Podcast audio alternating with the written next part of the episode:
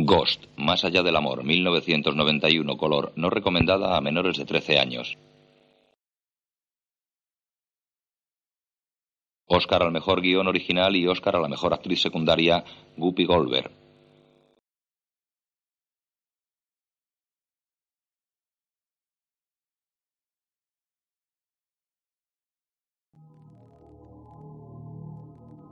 Paramount Picture presenta una producción de Howard W. Koch, una película de Jerry Sacker.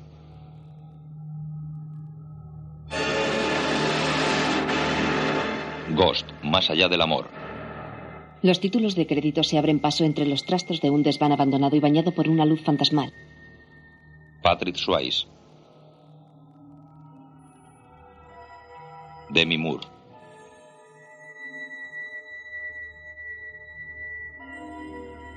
Guppy Goldberg.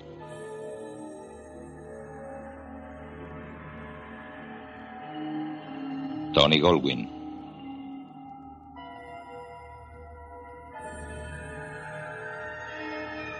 Rick Avilés. Tuberías y conducciones eléctricas semidesprendidas cruzan el polvoriento espacio de este trastero tapiado y olvidado. Jaulas, esculturas y muebles cubiertos con telas blancas alternan con vigas y hierros viejos. Música Maurice Jarre. Montaje Walter March.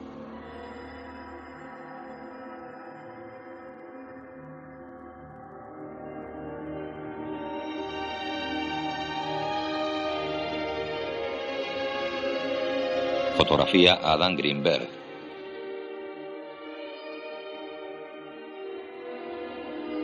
Producción ejecutiva Stephen Charles Jaff.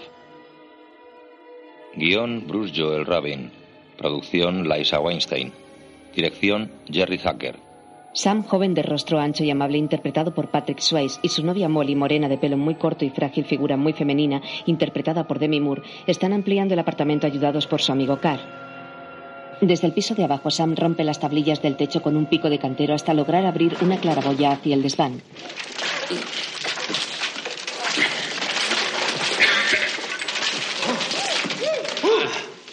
Cubiertos de polvo, Sam, Molly y Carl miran alucinados hacia arriba. Oh, fijaos qué maravilla. Caray.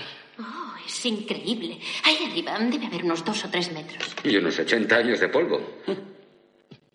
Con tanta altura podríamos tener el dormitorio arriba y nos quedaría todo este espacio. ¿Para qué? Para tener espacio. Instantes más tarde, Dos, dos, tres, armados con mazos golpean con fuerza una pared. cuatro, El viejo tabique se desploma. cinco. Cuidado, este local es enorme. Fascinados se adentran en el apartamento abarrotado de trastos polvorientos. Es precioso. Oh, eh, Chicos, esto es algo increíble. Increíble. un poco de pintura y... Podríais venderlo mañana por el doble. Te obsesiona el dinero, Carl. Un poco. Sam encuentra un tarro. Eh, mirad. Lo abre y lo vacía sobre la palma de su mano. Es una moneda con la cabeza de un indio, 1898. Sam se la ofrece a Molly. Es un buen augurio. Ella la coge y lo besa en la boca. Tú también lo eres. Ujú. Mm. Ah, Eres maravilloso. Vestidos de ejecutivos, Sam y Carl salen de la boca del metro de Wall Street, situada entre el edificio de columnas corintias de la Bolsa de Nueva York y la estatua de George Washington. Le he dicho a Rose que pase tu entrevista con Bob Cahan de las 3 a las 4. Gary Allen te llamó ayer cuando no estabas. Quería darte el presupuesto final para pintar el local. Eh, solo podría verte a las 3. ¿Te va bien? vamos a ver lo que puedo hacer. Sam, Sam consulta un papel. Tengo que ¿puedes insistir saber en qué el haces? precio. ¿Eh? Oh, ¿Quieres relajarte? No van a hacerte un lavado de cerebro. Venderles a esos japoneses me pone nerviosísimo. Sam, lo vas a hacer muy bien, ¿entendido? Oh, Pero ¿qué es lo que puedo decirles? Oye, no voy a contarles mi chiste de la sueca y el futbolista, ¿sabes? Señala los tirantes. ¿De dónde los has sacado? Son bonitos, ¿eh? Sí. El de Mori. ¿Qué te parece? ¿Me Vale. quedan bien? Cruzan la calle. Eh, mira, un Ferrari de esta rosa. Primero acaba de pagar el Mustang. Se detienen un instante a contemplar el espectacular Ferrari rojo aparcado en la acera. Después entran en un ascensor abarrotado de gente. Carl comienza a toser. ¿Cómo te encuentras? ¿Qué te dijo el médico? Pues me dijo que era contagioso. Muy contagioso. No. Sí. Dijo que hoy no viniera a trabajar a la oficina. ¿Y la erupción? ¿La erupción? Ajá. La erupción también. También muy contagiosa. Dice que se ha extendido mucho. No. Al oírles, algunas personas empiezan a removerse inquietas. ¿Otra vez en los genitales? Sí. Sí, por todos los genitales. Y por todas partes.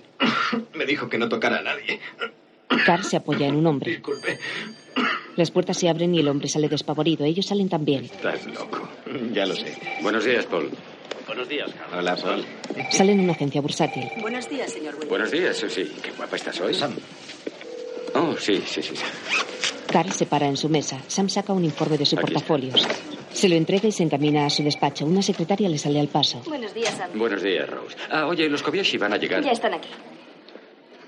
Se han adelantado. Sí, lo sé. Ven conmigo. Ah, ha llamado Andy ¿Desde Dillon. cuándo están aquí? Hace diez minutos. En su despacho. Andy Dillon dice que quiere 900 mil dólares transferidos a Albany antes de las 10. ¿De las 10? Sí. Sam mira angustiado el reloj. Perdona. Sale. Carl. ¿Sí? Hola. Bien, espera un momento. Se le acerca con el informe en la mano. Dillon quiere 900 mil dólares en Albany a las 10. ¿Puedes transferírselos a su cuenta? Sí, pero necesito tu código. Claro. Sam le deja el informe sobre la mesa, saca una pequeña agenda del bolsillo interior de su chaqueta y le muestra el código anotado en una de las hojas. Discreción, ¿eh? Tú dirás. Ya está, lo haré ahora mismo. Gracias. Bill, te llamo luego, ¿de acuerdo? Un enorme ángel de la guarda de escayola es izado desde la calle hasta la ventana del apartamento de Sam y Molly, impulsado por la polea de unos operarios de mudanzas. Al llegar arriba, la escultura queda demasiado alejada del hueco de la ventana. Quieto. Ah, está demasiado lejos, tío. ¿Puedes cogerlo? ¿Llegas? Molly se sube al alféizar. ¿De dónde habéis salido? ¿Del ballet de Nueva York? Intenta coger la estatua. Entra Sam con una enorme caja. Ya casi está. Sí, un poco más. Sam agarra a Molly amenazando tirarla al vacío. ¡Ah! ¡Te he salvado! Oh, eres un cerdo. Mierda de susto de muerte. ¿Por qué lo has hecho? Es mejor que ver tu maravilloso cuerpo estrellado allá abajo. La Cuidado. besa. Apártense. Da un salto y columpiándose en el marco de la ventana consigue balancear la escultura con la punta de los pies y atraparla. Oh, eh, ¡Cójanla! Sam, Molly, ¿estáis en casa? ¿Es Carl? ¿Le has invitado? Trabajo de esclavos. Carl, ¿Qué? Ven, ayuda. Dios mío. Por abajo. Ya está. Ahora al suelo. ¿Dónde? ¿Aquí mismo? Sí. ¿Aquí? Mm. cuidado con los pies. Ya está. Eh, ¿dónde quiere esto? En el dormitorio. Bien. Les muestra un espejo. Khan mira asombrado a su alrededor. Caray, qué bonito ha quedado. Sí. ¿Te gusta, eh? ¿Gustar? Gustar no es la palabra exacta. No pensé que quedaría tan bonito. Es increíble. Molly, ¿qué hacemos con esto? ¿Por qué no lo dejas ahí hasta que hayamos metido lo demás? ¿Qué es ya esto? decidiremos. Ahora te lo enseño. ¿Me ayudas a destaparlo? ¿Por aquí? Sí. Retiran una tela blanca. Voilà. Vaya. Acabo de terminarlo. ¿Qué tal? Es fantástico. Me encanta. Es una escultura con forma de venir. Sam, ¿qué hace este sillón aquí? Un viejo sillón de cuero negro. ¿Cómo que qué hace? ¿Me gusta? Ya sé que te entusiasma este Lo sillón, tengo pero desde lo hemos siempre. discutido y... En fin, Sam se sienta. cuando veo la tele, me siento en él. Este sillón es horrible. ¿Y qué? Y no hace juego con nada. Hace juego conmigo. Él sonríe triunfal. Tienes razón. Lo pintaremos. ¿Qué has dicho? Por la noche, bajo la cálida luz anaranjada de su dormitorio, Molly levanta la vista de un libro y ve a Sam sumido en sus pensamientos. ¿Estás bien? Muy bien. Sam intenta esquivar la conversación abriendo el libro que tiene entre las manos. ¿Qué te pasa? Molly se le acerca y empieza a acariciarlo suavemente. ¿Te preocupa lo del ascenso? Pensativo, Sam clava sus ojos en el libro. No, no mucho. Haciendo acopio de valor, Molly le lanza la siguiente pregunta sin poder evitar un gesto de inquietud. No será porque vamos a vivir juntos. No. Eh, No lo sé. Son muchas cosas. No quiero que estalle la burbuja. Cada vez que me ocurre algo bueno en la vida, siento el temor de que voy a perderlo. Molly le sonríe cariñosamente mirándolo a los ojos. Te quiero. Te quiero mucho. Se miran con la emoción brillando en sus pupilas. Id. Molly acerca su boca a los labios de Sam, pero entonces, El primer problema que comunicó el- al moverse Molly ha pulsado el mando de la tele, lo busca rápidamente entre las sábanas y baja el volumen. Madre mía, otro accidente. Ah, no lo mires. La tele muestra imágenes del avión siniestrado. Debería cancelar mi viaje. Estas cosas van de tres en tres. Molly se cubre con el edredón y se abraza a Sam. Sam, Ah, no digas tonterías. Además, vives estupendamente. Ellos también, hasta hoy. Es increíble. Así de golpe. Y se acabó. De madrugada el apartamento aparece en sombra, sumergido en una débil luz azulada que difumina todos los contornos. En su estudio, sentada frente a un pequeño torno de alfarero, Molly moldea con esmero una pizza de barro. Vestida únicamente con un corto y suave camisón blanco, sus piernas y brazos parecen dorarse bajo la potente luz que pende del techo. La música cesa en un viejo tocadiscos tragaperras que adorna el salón estudio.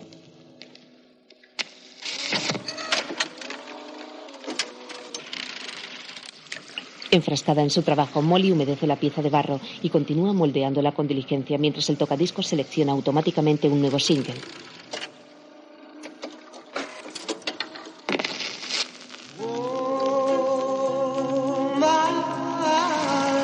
Los dedos de Molly se deslizan con firmeza por el barro. Sam aparece en el estudio medio adormilado y vestido únicamente con el pantalón del pijama. ¿Qué haces? No podía dormir. Vaya, me habré quedado frito. Sam coge un taburete y se sienta a su lado. ¿Qué hora es? Las dos. Le da un beso en la boca. Sam se frota la cara perezosamente y Molly modela la cerámica por dentro, metiendo el brazo por la boca superior mientras el torno gira incesante. Pero la alfarería aburre inmediatamente a Sam, abraza a Molly por la espalda y comienza a acariciarla. Las cosquillas desconcentran a Molly y la figura de barro acaba deshaciéndose. No. Espero que no fuera una obra maestra. Ahora ya no lo es. Molly retira el barro y comienza de nuevo. ¿Puedo ayudarte? Sí. Pon las manos aquí, bien mojadas. Se las coloca sobre la masa de barro. Y deja que el barro resbale entre tus dedos. Sam sonríe y en vez de moldear el barro comienza a acariciarle sensualmente los brazos. Molly aprieta sus manos húmedas contra la pieza informe y Sam se las agarra trenzando sus dedos con los de ella. La resbalosa sensualidad de la arcilla y el cadencioso giro del torno empieza a excitarlos. Frotando sus brazos contra los de ella, la besa suavemente en el cuello y en la nuca. Le aparta lentamente las manos del barro y acariciándoselas en el aire busca su boca con ansia. Se besan sensualmente.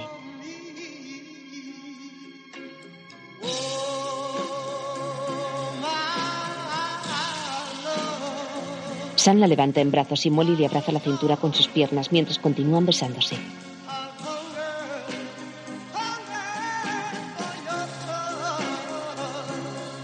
Ella le acaricia la espalda desnuda con las yemas de los dedos.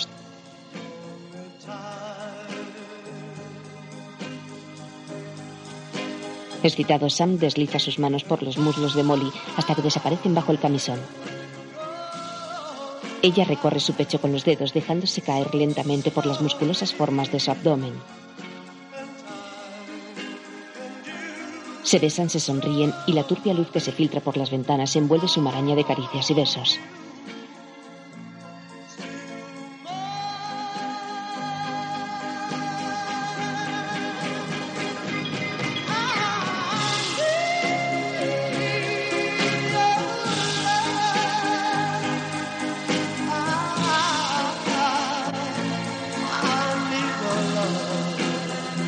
Siempre de pie en mitad del salón, se mecen al ritmo de la música, suben y bajan uno sobre otro en una caricia continuada.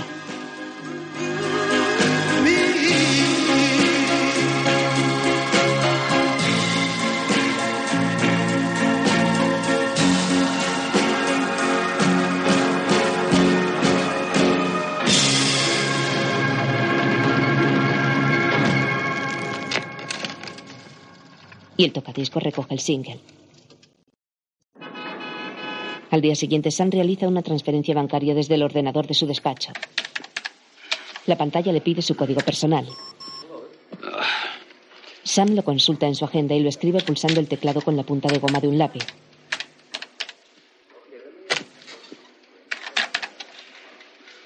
Mira la pantalla y le da un pequeño manotazo. No lo entiendo. Carl se asoma a la puerta. ¿Qué pasa? Algo raro. ¿Qué quieres? Bueno, no tengo acceso a las cuentas de Greenberg. El código no funciona. No, lo he cambiado. ¿Por qué lo has cambiado? Porque quiero investigar un poco. ¿Ocurre algo? ¿Guardarás el secreto? Carl mira desconcertado. Sí, claro. ¿Qué ocurre? Hay demasiado dinero en esas cuentas. Demasiado dinero. Es imposible. ¿Cómo es eso? Veamos. Proceder. 272273. Sam, vas a tardar siglos. Déjamelo a mí. No, ya he tardado siglos. Pues deja que yo me ocupe y te lo solucione. No, no, gracias. Ahora ya es una cuestión de orgullo. Gracias, de todos modos. Como quieras. Pero si te vuelves ciego, avísame. De acuerdo. Au revoir. Oye, Sam, ¿Qué vais a hacer Molly tú esta noche? Vamos al teatro. Quiere ver Macbeth. Creo que es porque le gustan los tíos con leotardos. ¿Quieres ir? No, gracias. Pero quiero un informe. Después. Bien. Por la noche Sam y Molly salen del teatro cogidos del brazo. Me ha encantado. He estado como hipnotizado hasta el final. Ya lo he notado. Y el resto del público también, por tus resonantes ronquidos. Sam le pone su chaqueta por los hombros y enfilan una estrecha y oscura calle del centro de Manhattan. ¿Te he contado lo que me dijo Marcia? Sí, unas seis veces. no han sido seis veces. Y Ah, no, no. seas tan indiferente. De acuerdo, perdona. Esto es muy importante. Voy a tener dos piezas en una galería. El New York Times siempre hace críticas de sus exposiciones. Molly, el crítico del New York Times es un frustrado con granos en el culo que no acabó sus estudios de arte. ¿A quién le importa lo que opine? A unos ocho millones de lectores. Nah, solo leen las páginas de deportes. Tu obra es maravillosa. ¿Tú crees? Y no debería importarte lo que opinen los demás, solo lo que opino yo. Molly sonríe pensativa y se aferra cariñosamente al brazo de Sam. Quiero que nos casemos. Sam se para en seco. ¿Qué? Sí. Lo he estado pensando. Le he dado muchas vueltas. Y creo que deberíamos hacerlo. ¿Lo dices en serio? Claro. Sam baja la mirada. ¿Por qué pones esa cara? La mira dubitativo. No sé. Tú nunca habías querido hablar de eso. Descorazonada Molly echa a andar.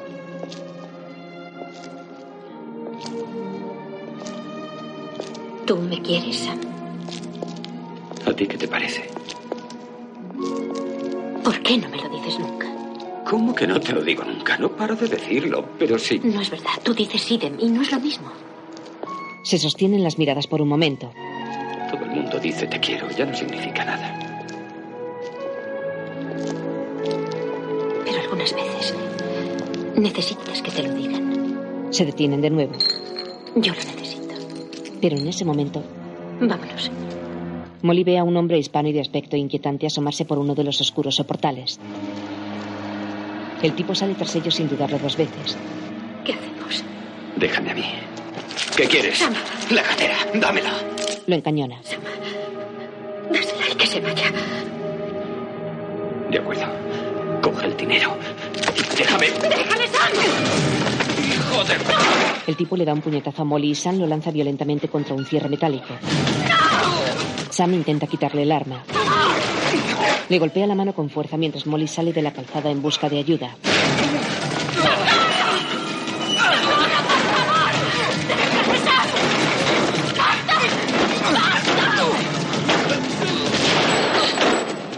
Tras un confuso disparo, el hombre huye corriendo calle arriba.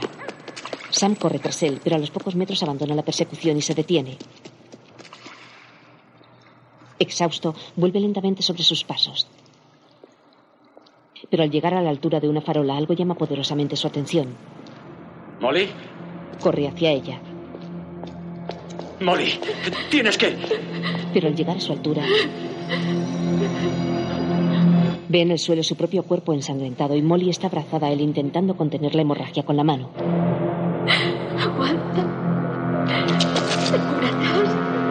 Sin entender nada, Sam se arrodilla ante su propio cuerpo moribundo. ¡Socorro! ¡Socorro! ¡Por favor, ayúdennos! Con los ojos desorbitados, Sam asiste a su propia muerte. Dios mío. Sam, por favor. Aguanta, cariño. Alguien vendrá. Nos ayudarán. Sam intentó tocar su cuerpo, pero su mano lo traspasó como el aire. Molly agita el cuerpo de Sam desesperadamente. ¡Ayúdenme, por favor!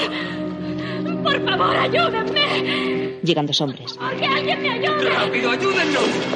Señora, tranquilícese. ¿Usted se encuentra bien? La ayudaremos, no se preocupe. Sam se despierta sobresaltado. ¡Molly! ¡Molly!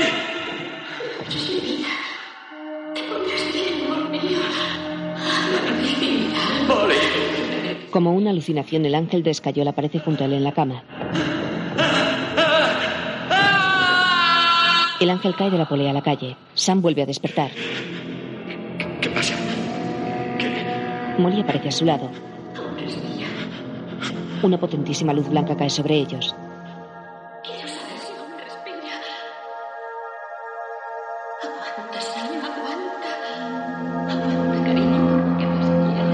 Sam vuelve a aparecer en la calle donde el potente haz de luz lo sigue iluminando desde el cielo. Molly y los hombres intentan reanimar su cuerpo. De la luz que emana del cielo comienzan a desprenderse incontables copos luminosos que caen sobre Sam con la lentitud de la nieve.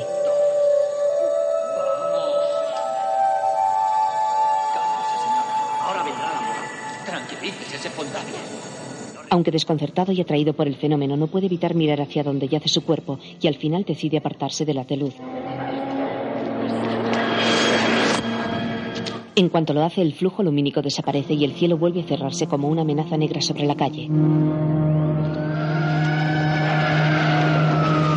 Llega un coche de policía e inmediatamente una ambulancia traslada el cuerpo de Sam al hospital.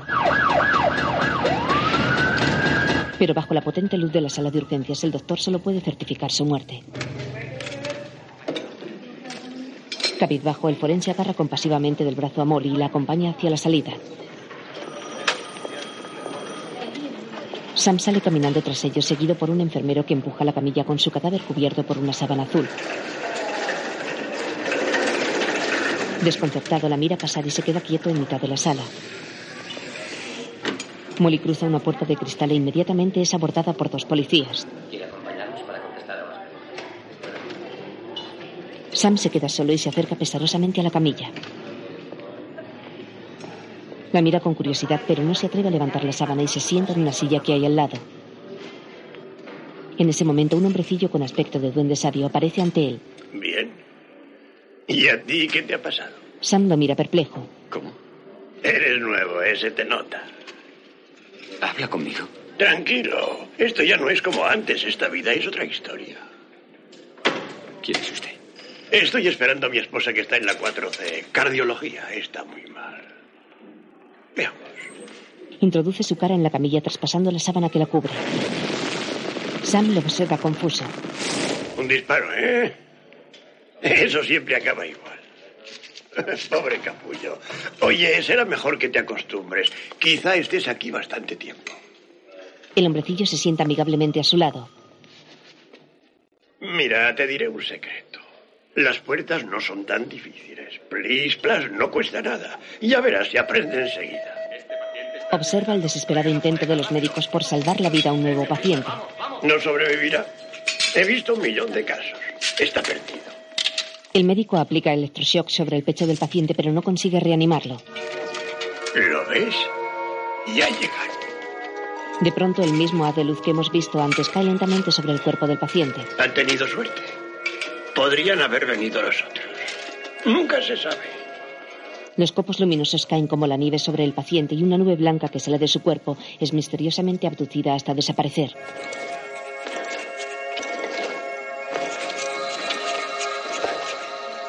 Los médicos certifican la muerte del paciente y Sam observa lo ocurrido pensativo. Se vuelve hacia el hombrecillo, pero ¿Quiénes son? ha desaparecido. Lo busca a su alrededor, pero no lo ve, y de pronto una camilla se abalanza sobre él. ¡No! Pero el camillero no puede verlo, así que tira hacia adelante y atraviesa el cuerpo de Sam, que es un magma de tejidos rojos. ¡Ah! Sam queda conmocionado Dios mío, y su mirada se pierde en la luz. Dios mío, ayúdame. Al día siguiente, en el cementerio, Sam se cuela entre los familiares y amigos que se han reunido para su propio entierro. Hundido estoy en la ciénaga abismal sin tener dónde agarrar. He llegado hasta las profundidades del mar. Las aguas me envuelven. Estoy exhausto de tanto llamar. Al decir adiós a nuestro amigo Sam Witt, recordamos su bondad, su generosidad, su espíritu emprendedor. Todo aquello que valoramos. Nuestros seres queridos, nuestros amigos, nuestro cuerpo, nuestra mente, Lloró Samuel y se agarra a Carl. solo nos han sido prestados. Y debemos devolverlos al Señor. Todos debemos andar el mismo camino que conduce al mismo fin. En ese momento, el espectro de una mujer saluda afectuosamente a Sam, que la mira desconcertado. Mientras nuestro ser querido entra en la vida eterna, recordemos que el amor El espectro se marcha atravesando una lápida y Sam se queda atónito. alumbrará el vacío y alumbrará. Después del entierro, el apartamento de Sam y Molly aparece abarrotado de familiares y amigos vestidos de luto. Los niños se divierten en el sofá y los adultos charlan en corros mientras se toman unas copas de vino. Días más tarde, absorbida por un dolor sordo e intenso, Molly trabaja sobre su torno de cerámica.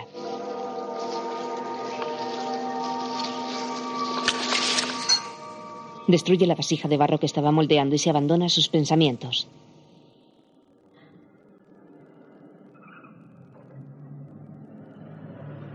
He ido a recoger tus camisas. Sam la observa desde un rincón. No sé por qué. Un gatito gris se relame a su lado.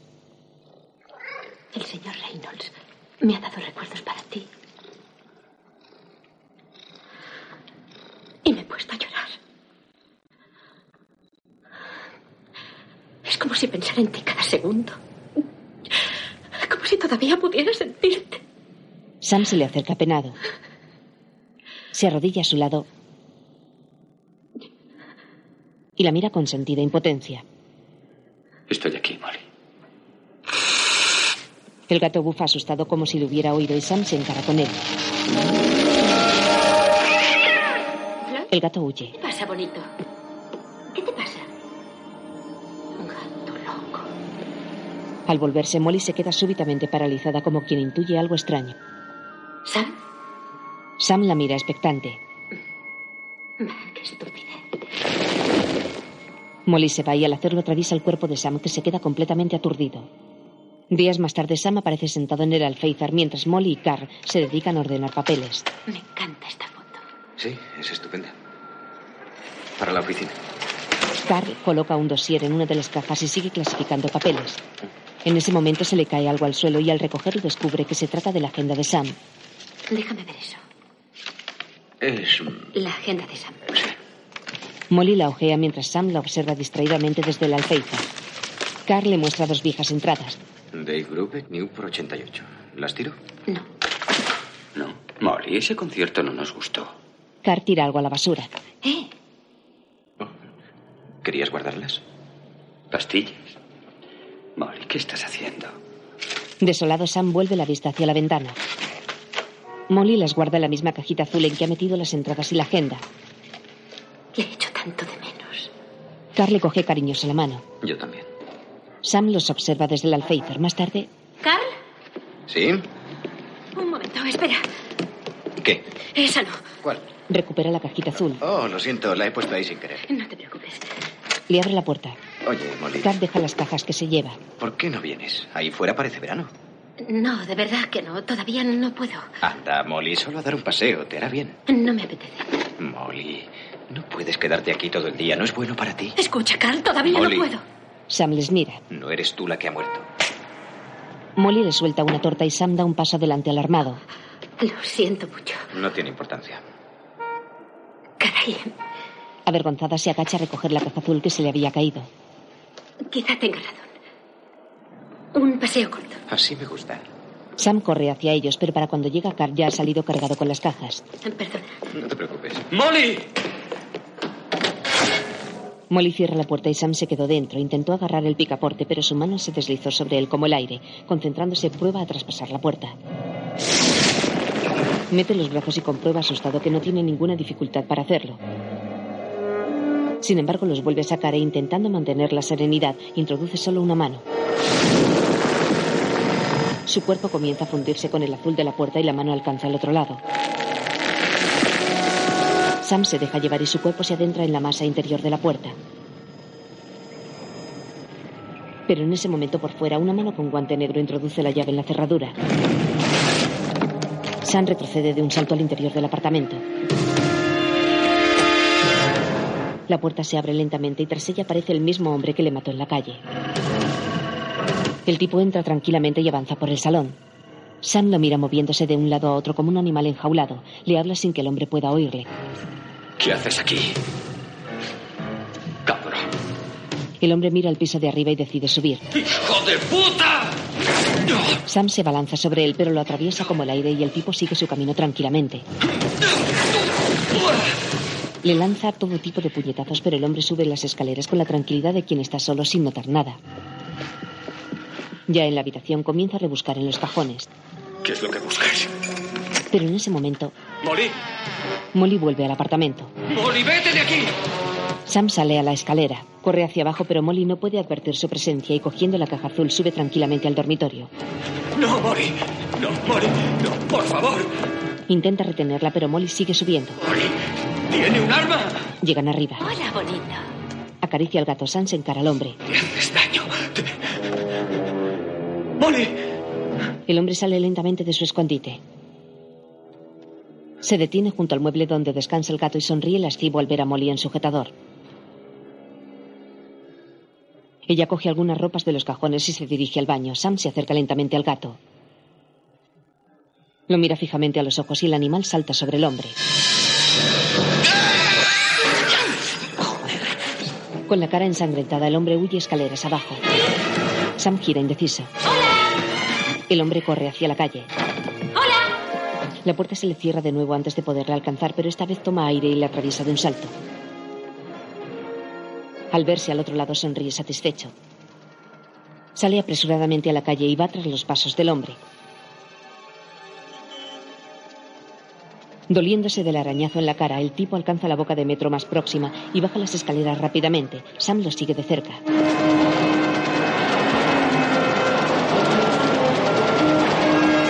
Introduce un ticket en el fechador de billetes y entra en la estación. Sam atraviesa la máquina casi sin darse cuenta. Tras los pasos del hombre baja las escaleras hacia el andén. El tren de vagones plateados se pone en marcha en cuanto se monta.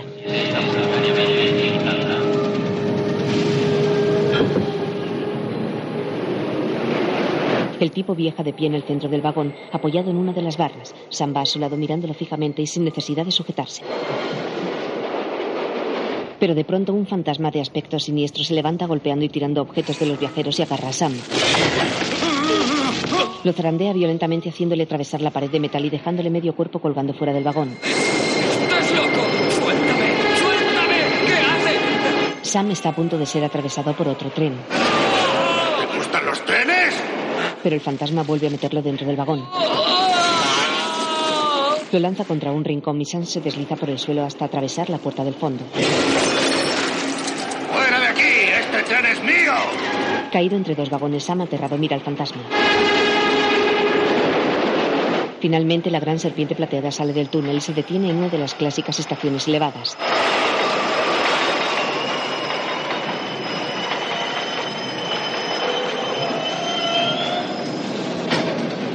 Su asesino es el primero en bajarse del metro y Sam sale tras él a paso ligero. Mañana iré a verles. Mezclados entre el resto de viajeros, bajan las escaleras de hierro de la estación y enfilan calle arriba. Sam los sigue muy de cerca. Llegan a una apartada y empobrecida calle de Brooklyn.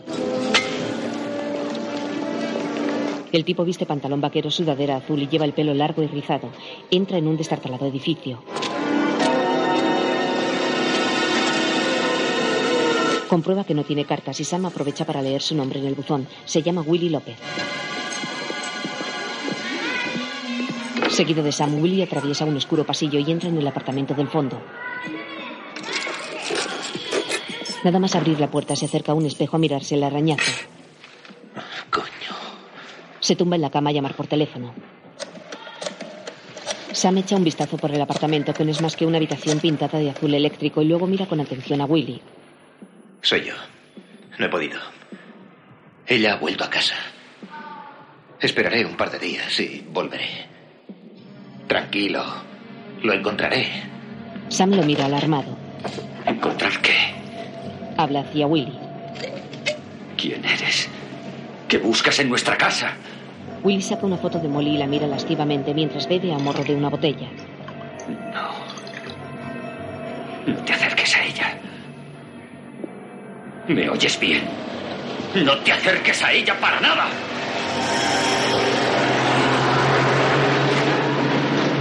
Momentos más tarde, Sam abandona la casa de Willy. Completamente desorientado, comienza a caminar sin rumbo fijo por las interminables calles del centro de Brooklyn. A punto de darse por perdido, se fija en un extravagante consultorio espiritual que ofrece contactos con personas desaparecidas. Sin dudarlo dos veces cruza la calle y se acerca a la tienda. Inspecciona el interior a través del escaparate adornado con una gigantesca mano de neón. Luego se asoma prudentemente a la puerta. Al entrar encuentra un viejo tocadiscos de vinilo que gira sin cesar y a cuatro mujeres de clase humilde aguardando su turno en la sala de espera. Una joven de color se asoma a la puerta de la consulta. Rosa Santiago. La mujer gruesa y de pelo canoso deja el libro que estaba leyendo y entra a la consulta con el bolso en la mano. Siéntese, por favor. Sam aprovecha y se cuela dentro antes de que la joven cierre la puerta. La joven cruza la lúgubre consulta y abre un armario para demostrar que está vacío. Otra joven, también de color, permanece en silencio junto a la pared. Nuestra hermana llegará enseguida. Enciende la lámpara situada sobre la mesa camilla. Hermana Odamai, concédenos el don de tu presencia clarividente. Aparece ante nosotros. El armario se abre y Oda Mae, interpretada por Guppy Goldberg, aparece vestida con una refulgente túnica dorada. Señora Santiago, Buenos días. soy Yoda Mae Brown. Me han dicho que quiere contactar con su marido. Sí. Creo que hoy estará con nosotros. Oh, gracias. Gracias. Sin embargo, señora Santiago, La señora paga. con el más allá nunca se sabe.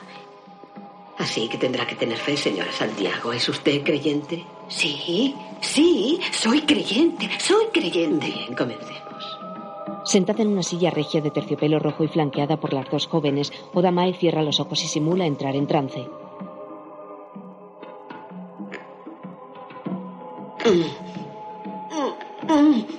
De pronto empieza a agitarse dolorosamente. Mm. No puedo. No puedo. Demasiado difícil. No consigo entrar en contacto, no, no siento sus vibras. No, espera. Ya siento algo. ¿Conoce su marido a una mujer llamada Ana? La señora niega. Consuelo. Lucita. Julieta. Josefina. Linda. María. ¡Ah! Sí, sí. Su mamá se llamaba María. Sí, alabado sea Dios, él está con su madre. Sam. Lo que hay que ver. Odamae levanta la mirada creyendo haber oído una voz y la pasea intrigada por la habitación. Demasiado difícil, son dos, no sé si podré hacerlo, es, es agotador, es... Oh, pagaré más. ¿Cuánto? ¿Cuánto? 20 dólares. Bien hecho. Chúpale hasta el último centavo. Creyendo haber oído otra vez la voz, Odamae mira con suspicacia a una de las hermanas mientras la señora Santiago entrega un billete de 20 dólares. Muy mosqueada, Odamae se gira hacia atrás y las hermanas no pueden evitar mirarse con extrañeza. Bueno, ya podemos volver a empezar. La señora Santiago permanece a la expectativa y Odama intenta de nuevo entrar en trance. Pone los ojos en blanco. La señora la mira impresionada. Alabado sea Dios. Gracias, Jesucristo. Odamae cae en trance. Luego levanta poco a poco la cabeza y frunce el ceño dolorosamente. La señora la mira con avidez. Odamae abre un ojo y enseguida el otro. Sam ríe escéptico. Bienvenida, señora Santiago. Tiene suerte, hoy los espíritus se agitan. Mi marido. Ten piedad, señor. ¿Ah, sí? ¿Dónde? Odamae mira con inquietud hacia donde suena la voz de Sam. Julio. Sí. Siento sus vibraciones. Le veo. ¿Cómo está? ¿Qué aspecto tiene? Es un hombre muy guapo. La señora la mira extrañada. ¿Guapo? Señora Santiago, en el reino de nuestro Señor todos somos guapos. Oh, oh, Julio. Julio se acerca. Le veo. Ahí viene. Está ahí. Asustada, la señora Santiago da un respingo en la silla. Lleva un traje negro. ¿Un traje negro? ¿Podría ser azul? Menuda sarta de mentiras. ¿Quién ha dicho eso? ¿Julio? ¿Dónde estás? Julio. ¿Le habéis oído? Julio. Sea, ¿dónde estás? Gira por la estancia. Julio. ¿Quién eres? ¿Quién? Oh, Julio. Julio. ¿Puedes oírme? Oh, ¿Qué te pasa? Pero no le oís. No me lo encuentras creo. mal? Oye, me llamo Sam Witt. ataque! Oye, me llamo Sam Witt. Repite mi nombre, Déjame en repítelo, paz, Sam. ¡Basta! ¡Basta! ¿Qué oyes? Di mi nombre, Sam Witt, dilo. ¡Está mi Odamai! ¡Dime algo! ¡Julio! ¡Sandwich! Odamae se refugia en el ropero. Madre mía. Ah. ¡Sandwich! No haré más trampas, te lo prometo. Haré lo que sea, haré penitencia, pero haz que ese tío se vaya. Ni lo sueñes. Sam aparece en el ropero y Odamae huye de nuevo. La señora Santiago sale corriendo por la puerta. Ya ha pasado. Ya ha pasado. Tranquila. Ya ha pasado, hermana. Nunca pude. Sí, ya estás mejor. Mi madre lo tenía. Y la madre de mi madre lo tenía. Las dos tenían ese don. Y decían que yo también. Pero no es cierto. Yo nunca lo tuve. Las hermanas se retiran. Me contaron lo que se sentía, me lo explicaron todo, pero ahora que lo tengo no creo que me guste tenerlo. Así que hazme un favor, lárgate y búscate a otra persona. A otra persona, estás loca. No creo que tarde mucho. El golpe ha sido más fuerte de lo que creímos. Pero si ya estaba hablando con la pared antes de darse el golpe en la cabeza. Sí, pero eso la hermana lo hace muchas veces. ¿Dónde estás ahora? Justo detrás de ti. Ah, vaya, con que detrás de mí. Pues sí, estamos aquí detrás. ¿De raza blanca? ¿Qué? ¿Blanca? ¿Eres blanco? Dios mío, ¿sabes lo que creo? Sí, voy a llamar al médico. Lo sabía, de raza blanca. ¿Y por qué yo? Escucha, caray. Tú vas a ayudarme. Hay una mujer llamada Molly Jensen que corre un gran peligro. El hombre que me mató ha entrado en nuestro apartamento y va a volver, así que tienes que avisarla. ¿Y qué te hace pensar que a mí va a creerme? Solo tienes que llamarla por teléfono. Se sienta ante ella. Doctor Davison, Oye, soy la ayudante de Oda Mae Brown. eres lo único que tengo. Y no pienso irme hasta que me ayudes. No me importa lo que puedas tardar. Tengo toda la eternidad. Hablé con tu marido y nos tomó por hombres blancos. Molly cocina en su apartamento.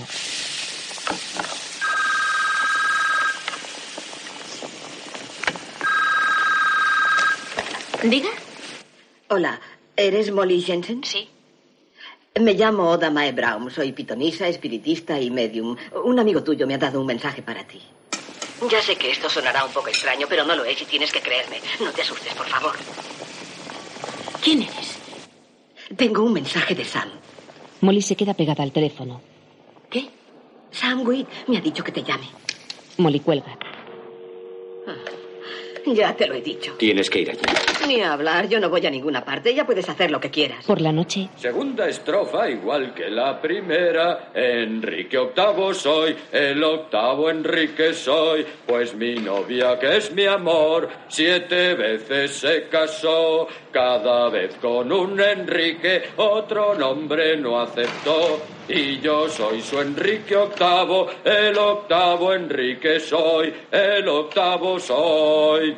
Segunda estrofa igual que la primera. Enrique octavo soy, el octavo Enrique soy, pues mi novia que es mi amor. Está bien, está bien, está bien. Para de cantar y de a donde tú digas, pero no sigas cantando. Sam sonríe y Yoda Mae le tira un cojín. A la mañana siguiente, Puedo creer. No puedo creer que yo esté haciendo esto. ¿Qué hago aquí? Nunca vengo al centro. Odio el centro. Seguro que no es de casa. ¿Dónde te has metido? Ah. Uf, ¿Qué edificio es? se detienen en el portal del apartamento. Aprieta el tres. ¿Lo ves? No hay nadie. Seguro que está. Oye, he Espera. venido hasta aquí, he hecho todo lo que te dije que haría. He apretado el timbre, pero no está. Me largo. Espera un momento. Lo siento. 30 litros de buen ron guardo en un tonel, pero Está 20 bien, no quedarán cantes, si está bien, me está bebo bien, está 10. bien. ¿Sí? Sí, Molly. oye, no puede oírte. Hola, soy, soy yo, Damae. Te llamé anoche sobre lo de tu amigo Sangui. Molly corta el interfono. Ya te lo dije. En el apartamento, Molly se aleja desconcertada del telefonillo. La voz de Oda Mae suena desde la calle. ¡Eh, Molly! Molly Jensen, sé que estás ahí arriba, sé que me oyes. Estoy aquí abajo. Sam quiere hablar contigo, no es un cuento. ¡Eh! ¿Recuerdas la estrella de mar de Montego Bay? ¿Cómo ibas a verlo si él no estuviese aquí? También sé lo de las braguitas verdes en las que bordaste tu nombre. Nunca superaré este trauma, te lo juro. Sé lo de la foto en Reno. ¡Eh, Molly! Molly se acerca temerosa a la ventana. Recuérdale lo del jersey que me tejió demasiado grande y está en el armario. Acaba de pedirme que te recuerde lo del jersey que le tejiste demasiado grande y está en el armario. Cuatro tallas más grandes. Conmocionada, Molly se apoya en la pared. ¡Eh, me oyes o no! Te oye todo el barrio. Cállate, no hablo contigo. ¿Sabes lo que es un teléfono? ¿Quieres besarme el culo? No voy a quedarme aquí todo el día. Gracias a Dios. Tú vete a tomar viento. Molly. Voy a contar hasta tres y me largo. Uno, dos, tres. Echa a andar. Espera, Oda. No. Es Molly. Molly aparece en la puerta de la calle y se cruza de brazos mirando inquisitiva a Oda Mae, que se le acerca lentamente. Molly, Molly asiente tímidamente. soy yo, Damae Brown. Extiende la mano y Molly se la estrecha. Luego conversan en una cafetería. No te conozco, ni tampoco conozco a Sam, pero ¿sabes lo que me hizo? Me tuvo despierta toda la noche cantando Soy Enrique VIII. Molly sonríe. Así consiguió que saliera con él. Mira, lo siento, es que. Es que. Yo no creo que haya una vida después de la muerte. Pues dile que se equivoca. Dice que te equivocas. ¿Ahora estás hablando con él? Sí, me ha pedido que te diga que te equivocas. ¿Y dónde está ahora? No le veo, solamente le oigo. Sam se sienta junto a Molly. Estoy aquí. Eso no me ayuda. La cojo de la mano. Dice que te coge de la mano. Molly se mira las manos, pero un súbito sentimiento de incredulidad empaña su mirada. Sam permanece a la expectativa. ¿Qué es lo que haces? ¿Qué es lo que estás haciendo conmigo? Oye, Rica, si crees que he venido hasta aquí porque me apetecía, estás loca. Sam está muerto. ¿Entendido? Está muerto. Se levanta y se va. Dile que la quiero. Dice que te quiere. Molly se detiene esbozando una amarga sonrisa. Sam nunca diría eso. Idem, dile, idem. ¿Qué es Idem? Idem. Molly se queda paralizada de inmediato.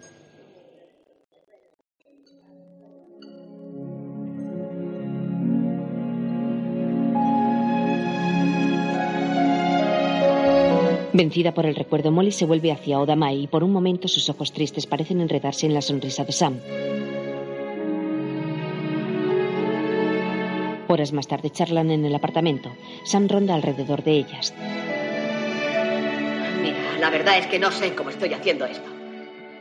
En confianza te digo que jamás me había ocurrido una cosa así. Jamás en la vida. Y ahora no puedo pararlo. Molly le sirve una taza de té. Odamae coge una foto. ¿Este es él? ¿Sois vosotros? Sí. Sí. Estáis muy guapos. Blancos, pero guapos. Pero lo que no entiendo es por qué ha vuelto. No lo sé. ¿Por qué sigue aquí? Ha quedado atrapado. Está entre dos mundos. A veces ocurre que, que el espíritu es arrancado tan deprisa que el ente sigue sintiendo que le queda trabajo por hacer aquí. ¿Quieres dejar de enrollarte? No me estoy enrollando, solo contesta su pregunta. Ahora se ha puesto chulo. Yo no me he puesto chulo. Claro que te has puesto chulo. Perdona, estamos discutiendo. Si no te hubieras puesto chulo, no me habrías levantado la voz, ¿no crees? Joder. No Pei, yo digas te he levantado palabrotas, la no voz. se te ocurra decir palabrotas delante de mí, ¿entendido? Eso no lo Tienes que aguanto. calmarte. Cálmate tú. Tú eres el muerto. ¿Quieres que te ayude? Pues discúlpate, porque eso no lo Coño. aguanto. Se acabó, me voy. ¿Pero qué haces? Me marcho. No le aguanto ese lenguaje a nadie. ¿Me oyes? Será mejor que te disculpes. Lo siento. Te pido perdón, ¿de acuerdo? ¿Quieres sentarte? Oda vuelve con dignidad. Por favor. Está disculpándose. Necesito que transmitas un mensaje a Molly, pero tienes que decírselo palabra por palabra, ¿de acuerdo? Palabra por palabra. Sí. Quiere que te transmita un mensaje, palabra por palabra. Se sienta de nuevo en el sofá y Molly, muy asombrada, la secunda sin quitarle la vista de encima. Molly, estás en peligro.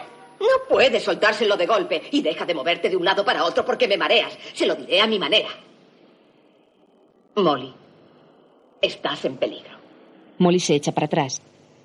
¿Pero de qué me estás hablando? Conozco al hombre que me mató. Conoce al hombre que le mató. Se llama Willy López. Y además sé dónde vive. Se llama Willy López, es puertorriqueño, sabe dónde vive. Apúntalo. ¿Quiere que te lo apunte? Apúntaselo tú. ¿Me has tomado por tu secretaria? ¡Hazlo y calla! Oda saca papel y lápiz. Tiene muy mal genio. ¿Qué quieres que apunte? Prospect Place 303, apartamento 4D. Prospect Place 303. Sí. Está en mi barrio. Molly, tiene mi cartera, tiene mi llave, ya he estado aquí. Tiene su cartera y su llave, ya he estado aquí. Ayer cuando volviste de tu paseo con Carl, subiste las escaleras, hablaste con Floyd, te desnudaste. Espera, espera, espera. Ayer cuando volviste de tu paseo con Carl, él estaba aquí, te desnudaste y lo vio todo. Molly, debes ir a la policía, fue un montaje. Me asesinaron.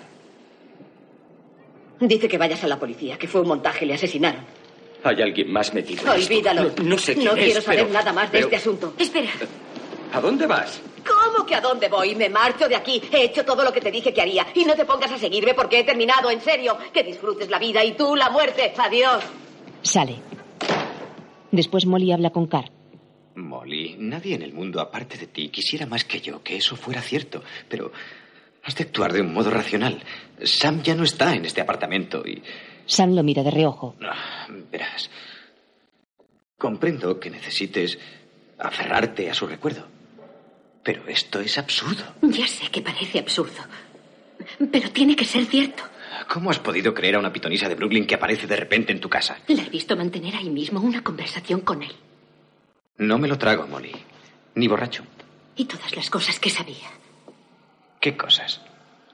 La foto que Sam me hizo durante nuestro viaje a Reno. Estábamos solos, Carl. Y las draguitas verdes con mi nombre bordado. Carl no puede evitar sonreír tímidamente. Dijo que Sam conocía a su asesino, Sí. que le tendieron una trampa. Esto es una locura. Estamos perdiendo el juicio. Tenía un nombre y una dirección. Willy Lole. Prospect Place 303, apartamento 4D. Carla mira alucinado. Sam se desespera. Esto es de locos. Por favor, Carl. Totalmente de locos. Se levanta enrabietado de la mesa de la cocina. Molly, no entiendo cómo has podido Se apoya en el mostrador intentando serenarse. tragarte ese rollo. No sé. Puede que ese López ni siquiera exista. Quizá esa mujer se vale de ti para vengarse de alguien. Tienes razón. Supongo que es así. Sam mira alarmado. Tendré que averiguarlo. ¿Qué vas a averiguar y cómo vas a hacerlo? Sam quiere que vaya a la policía. ¿Sam quiere que vayas a la policía? Por Dios, Molly. ¿Te has vuelto loca? ¿Qué vas a decir a la policía? ¿Les dirás que una pobre pitonisa de dos al cuarto te ha comunicado con los muertos? ¿Sabes cómo suena eso? Estás hablando de fantasmas, por lo que más quieras. Molly asiente muy dolorida. Perdona, es que estos temas me ponen muy nervioso. No importa que no me creas.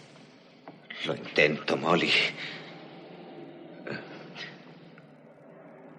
Oye, La toma cariñosamente por los brazos.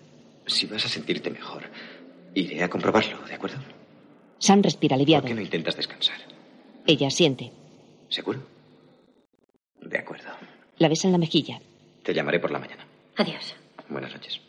Se marcha bajo la mirada preocupada de Molly. Momentos más tarde, Cara aparca su Pontiac color cereza frente a la casa de Willy López en Brooklyn. Sam, que ha llegado en el asiento del copiloto, lo sigue de cerca hasta que ambos entran en el portal. Carr comprueba el número del apartamento en el buzón. Sam intenta advertirle. Cuidado. Seguido por Sam, se adentra en el oscuro pasillo apenas iluminado por una mortecina luz azulada. Se detiene ante la puerta del fondo. Willy abre. Carl, ¿qué coño haces aquí? Sam se queda atónito al ver que se conocen. ¿Con quién has hablado, Willy? ¿Con quién he hablado? ¿Qué quieres decir? Hay una mujer que lo sabe todo, todo. ¿De dónde lo has sacado, eh? Yo no he dicho una palabra a nadie. Sabe tu nombre, joder. Sabe dónde vives. Muchas mujeres saben dónde vivo. Hablo en serio. Sabe lo del asesinato. Sam los mira perturbado. Encuentres a esa cerda, sea quien sea.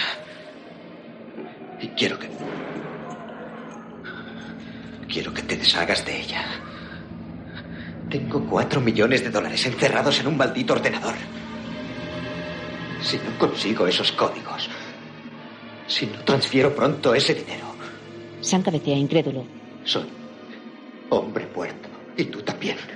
¿Por qué no les dices que solo blanqueas dinero el primero de cada mes? ¿Qué demonios te ocurre, eh? ¿No tomas nada en serio? Mataste a un hombre y solo tenías que robarle la cartera. ¿Eso no es serio? Eh, yo te hice un favor, tío, y lo hice gratis. Escucha, esos tíos son traficantes de droga. No metas la pata, Willy. Perdería mi empleo, iría a la cárcel. 80 mil dólares de ese dinero son míos. Sam no da crédito. Está bien. D- Dame la llave del apartamento de Sam. Ya encontraré la agenda yo mismo. Horrorizado, Sam se encoge contra la pared. Willy se acerca a una cómoda y saca la llave del primer cajón. La lanza y Carla coge al vuelo. Haciendo un esfuerzo sobrehumano, Sam vuelve a incorporarse y sale detrás de Carl. Ya en la calle, Carl va rápidamente hacia el coche y Sam lo sigue lleno de ira. Intenta pegarle. ¡Maldito cabrón, hijo de puta! ¿Por qué? ¿Por qué? ¡Tú eras mi amigo! pero sus golpes mueren en el aire. Tenía una vida por delante, cabrón. ¡Una vida por delante! Sordo a los lamentos de Sam, Carl arranca el coche y desaparece en la oscuridad de la noche. Al día siguiente en una comisaría de policía. Mire, ni siquiera yo creo en estas cosas. Pero ella dijo la verdad. ¿Cree que yo estaría aquí si no fuera verdad? El inspector de policía sonríe escéptico. Bueno, usted me dijo que si tenía más información viniera a verle. Pues aquí me tiene. Busca sin éxito la mirada cómplice de un agente que está sentado a su lado. Sé cómo suena esto. En fin, ahora se lo estoy contando y me da vergüenza. Pero esa mujer sabía ciertas cosas íntimas. Cosas que Sam solo me decía a mí. Entonces, según esa pitonisa, nos rodean fantasmas y espíritus por todas partes que nos vigilan sin cesar, ¿no? Molly asiente sin convicción. Ah, Caray, pues no pienso volver a desnudarme nunca. Perdone, tengo cosas más importantes que hacer.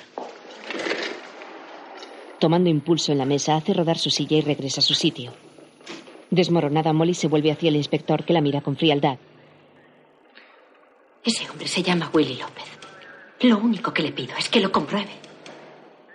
De acuerdo. Espere, comprobaré si ese tipo tiene antecedentes. Bien. El inspector mofletudo y vestido con una camisa de cuadros celestes y corbata oscura se levanta haciendo un esfuerzo y sale del despacho. Molly resopla agobiada por el trago. Luego deja vagar su mirada por la oficina hasta detenerse en la mesa de la gente que por intuición levanta la vista y ambas se miran con recelo.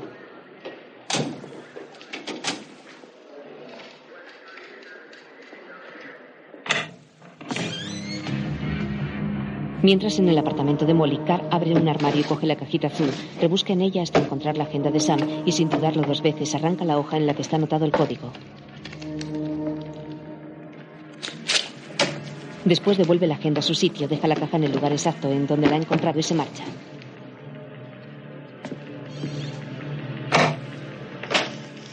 De nuevo en la comisaría, el inspector entrega a Molly un expediente del Departamento de Policía de Nueva York. Molly lo abre y descubre sorprendida que se trata de un montón de fichas de detención y que todas pertenecen a Oda Mae Brown. ¿Pero qué es esto?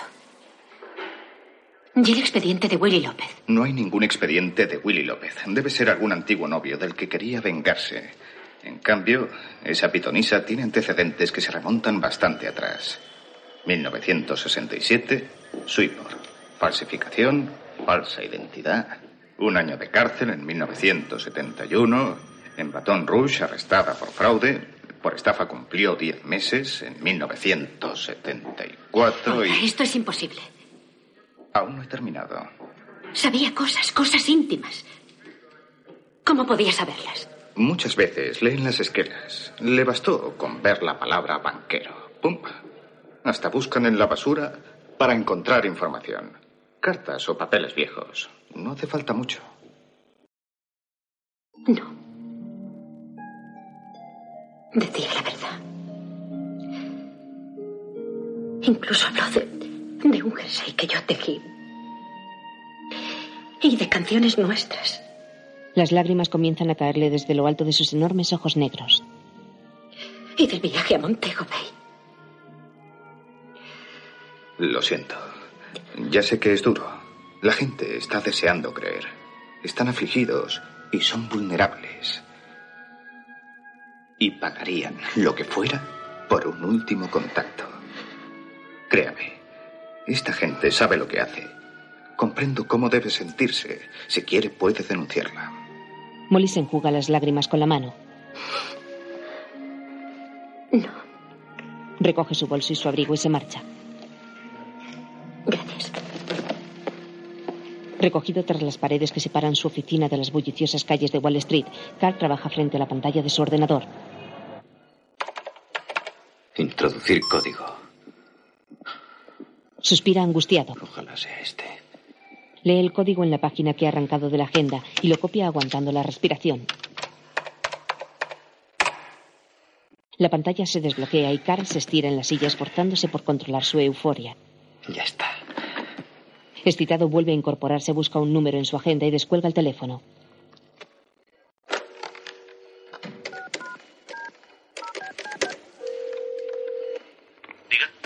¿Eddie? Sí. Soy Carl Brunner. ¿Qué ocurre? Todo bien. Sí, todo va bien. Todo preparado. Dime qué tengo que hacer. Queremos que transfieras el dinero de las 12 cuentas separadas a una cuenta única a nombre de Rita Miller. Entendido.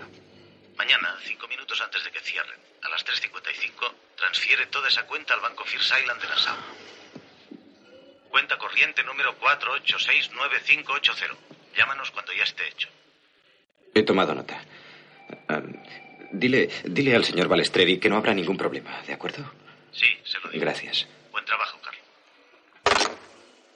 Con el rostro empapado en sudor, Carl anota el nombre de Rita Miller en la pantalla del ordenador.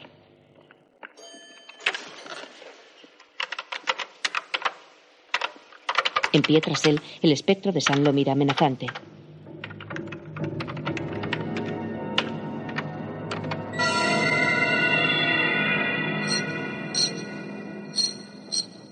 Mientras sentada en lo alto de la escalera, Molly balancea el tarro de cristal con la moneda del indio en su interior. Pero al final,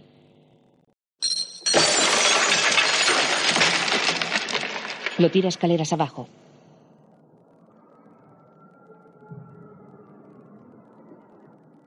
Por la noche, Sam entra en el apartamento y encuentra a Molly tumbada en el sofá y con la mirada clavada en el techo. Compasivo se arrodilla a su lado y la contempla con profunda ternura. Molly, ¿por qué no me oyes? Te necesito. La inesperada llamada los sobresalta. Molly se levanta del sofá y se acerca a la puerta con cautela. Sam la sigue. ¿Quién es? Soy Carl Molly. No, no abras, Molly, no abres la puerta, es un asesino. Hola. Hola. Perdona, ya sé que es tarde. Entra. Eh, Siento molestarte. Es que he pensado en ti todo el día. Y te aseguro que lamento muchísimo mi reacción de anoche. Es que a mí esas cosas sobrenaturales No te preocupes por eso, de veras, da igual. No da igual. Necesitabas que te escuchara y no lo hice. No te di mi apoyo y eso estuvo mal. En fin, quiero que... Quiero... Quiero que sepas que soy tu amigo, Molly. Gracias, Carl. Nunca fuiste amigo nuestro. Significa mucho para mí. Y para mí. Te he traído unas peras japonesas, sé que te gustan. Se las entrega envueltas en una bolsa de papel de estraza. Gracias. Eres un encanto. ¿Te importa que me quede un rato? No estaré mucho tiempo. Es que hoy he tenido un día horrible. ¿Me invitas a un café? Claro, pasa. No, Molly. Te noto un poco tenso. ¿Te encuentras bien? Sí, estoy bien. Es que... ¿Qué voy a contarte? Ha sido duro. En fin. Aún estoy muy afectado. Embustero asqueroso. Y luego encima todos los problemas del trabajo. Me han dado mis propias cuentas, lo cual es estupendo, pero aún no he tenido tiempo de adaptarme, de, de ponerme al día. Se quita la corbata y la arroja sobre una silla. Ah, ¿Qué más da? Molly lo reconforta acariciándole una mano y Carl le sonríe. Incómodo, Sam suspira sentado en un sillón junto a ellos. ¿Me das un poco más de leche? Sí. Carl derrama el café aposta. Oh, Dios mío, caray. Mira qué desastre. ¿Te has quemado? No, no es nada. Oh, vaya por Dios. La meteré en la lavadora. Oh, no, no, no te preocupes, da igual. Es que... ¿Quieres que te traiga otra camisa? No, no vale la pena, ya se secará. Se la quita. Toma. Molly le acerca una servilleta. Y dime, ¿a dónde has ido hoy? Creí que irías al banco a firmar esos papeles. Pensaba ir, pero no he tenido tiempo. He ido a la policía. Alarmado, Carl se aparta el café de los labios. Sam los mira con expectación y Carl traga saliva. ¿Ah, sí? Vaya, ¿qué les has contado? ¿Y qué te han dicho ellos? Ha sido horrible. Me he sentido ridícula. Han sacado el expediente de esa mujer. Y no se acababa nunca. Carl sonríe aliviado. Una estafadora, ¿eh? No, Mori. Pero lo triste es que yo la creí. Molly. A veces necesitamos creer. ¿Por qué? ¿Para qué? Mira, no es fácil enfrentarse a las realidades de la vida y a veces tenemos que resignarnos. Lo que debes recordar es el gran amor que os unía, eso sí que ha existido. Debes recordar lo bueno que era Sam y lo mucho que te quería. Tú lo eras todo, para él eras su vida. Un silencio solemne cae sobre ellos como lluvia fina. Desolado, Sam mira a Molly con el ansia inútil de quien intenta adivinar un pensamiento. Ahora me siento tan sola. Con el torso desnudo, Carl se sienta delicadamente a su lado. No estás sola. ¿Me oyes? Tienes tu trabajo, un talento increíble. Eres joven. Y además preciosa. Le acaricia la cara bajo la amarga mirada de Sam. Ya no distingo la realidad. Ya no sé qué pensar. Piensa solo en Sam. Piensa en el tiempo que pasasteis juntos. En lo maravilloso que fue. Sí. Deja que fluyan tus pensamientos. La vida es una continua sorpresa. ¿Sabes? Y la gente cree que. que vivirá siempre, que siempre habrá un mañana, pero eso son tonterías. Sam nos lo enseñó. Le acaricia el hombro. Debemos vivir el presente, Sam los mira acechante. el día de hoy. Carl coge la cara de Molly entre sus manos y la besa delicadamente en los labios. Temblando de ira, Sam salta sobre ellos, pero su cuerpo los traspasa. Sin embargo, al caer golpea un marco de foto e inesperadamente consigue tirarlo. No puedo. Lo siento. No importa. No, no puedo, es demasiado pronto. No te preocupes. Ha sido un encanto, Carl. Se pone en pie. Pero prefiero que te vayas. De acuerdo, lo comprendo perfectamente. Por favor. Sorprendido por su nuevo poder, Sam intenta derribar un florero, pero esta vez no lo consigue. ¿Quieres que mañana zaremos juntos? Solo para charlar. ¿Te apetecería? Sí, por supuesto. Estupendo.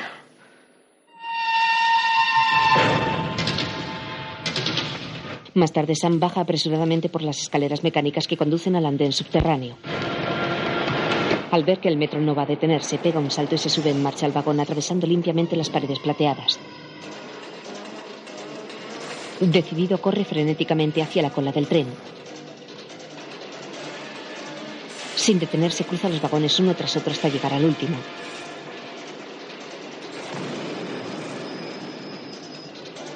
Entonces, al ver que en ese momento otro tren cruza por la otra vía, da un nuevo salto y se sube en marcha atravesando las paredes.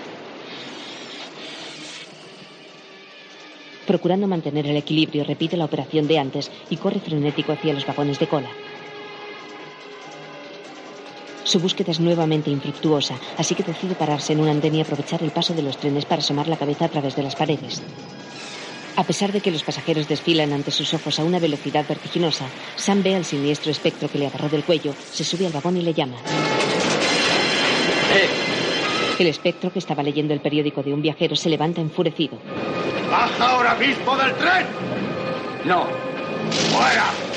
¡Fuera! ¡Fuera! ¡Fuera! ¡Fuera! ¡Fuera! ¡Haz de mi tren! Lo empuja. ¡Fuera! No. Enséñame cómo lo haces. Quiero aprender y no me iré hasta que me enseñes. ¡Fuera! Lo golpea. No. ¡Que no! Le hace tambalear sin necesidad siquiera de tocarlo, pero Sam resiste estoicamente mirándole con firmeza a los ojos. Eres un cabrón testarudo. Más tarde, ¿Pero qué haces? ¿Qué coño haces? ¿Cómo que qué hago? Intentas moverlo con el dedo. No podrás moverlo con el dedo. Estás muerto. arrodillado en un andén desierto, Sam intenta mover sin éxito una chapa de Coca-Cola.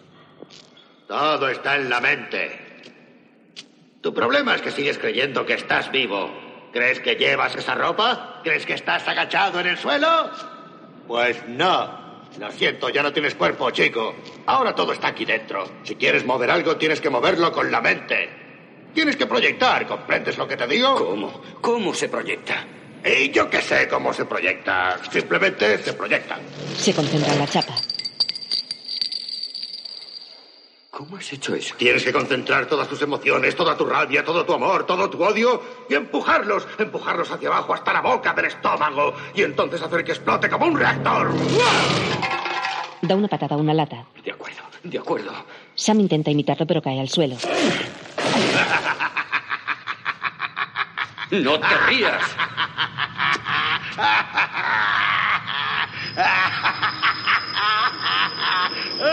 Provocado por las humillantes carcajadas del enorme espectro, Sam intenta concentrarse en la lata con todas sus fuerzas. Lanza una patada, la lata sale volando y le pega en la cara al gigante.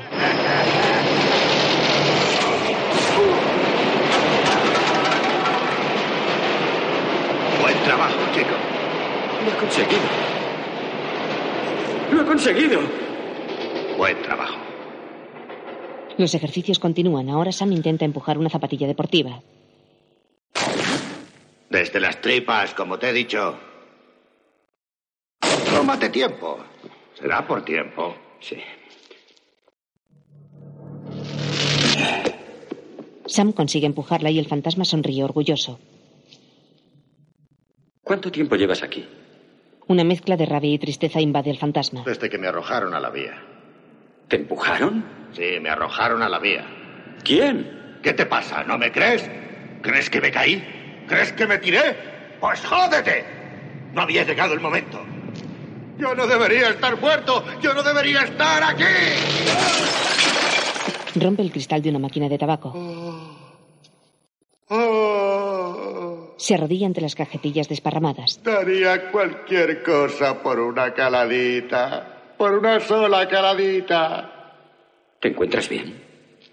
¿Quién eres? ¿Y por qué me persigues? ¿Quién te ha enviado?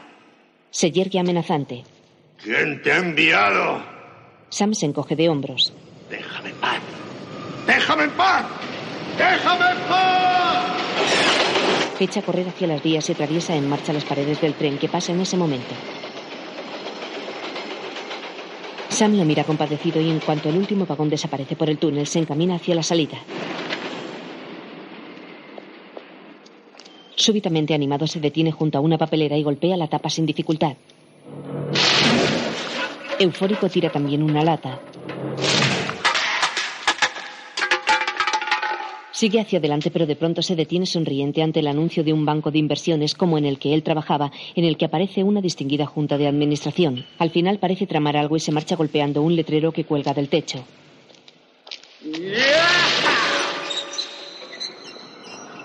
En Brooklyn, la gigantesca mano de neón brilla con fuerza en el escaparate de Oda Mae Brown.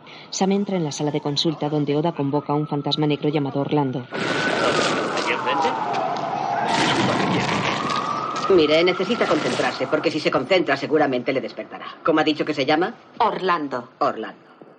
Orlando, Orlando. ¿Alguien de aquí se llama Orlando? Estoy aquí. Está aquí. Odamae, tiene... Sam. Oh, ¿Qué demonios? Disculpe, Orlando soy yo. La cola está ahí fuera. Oye, ¿de dónde han salido tantos fantasmas? ¿A ellos también les oyes? ¿Si les oigo?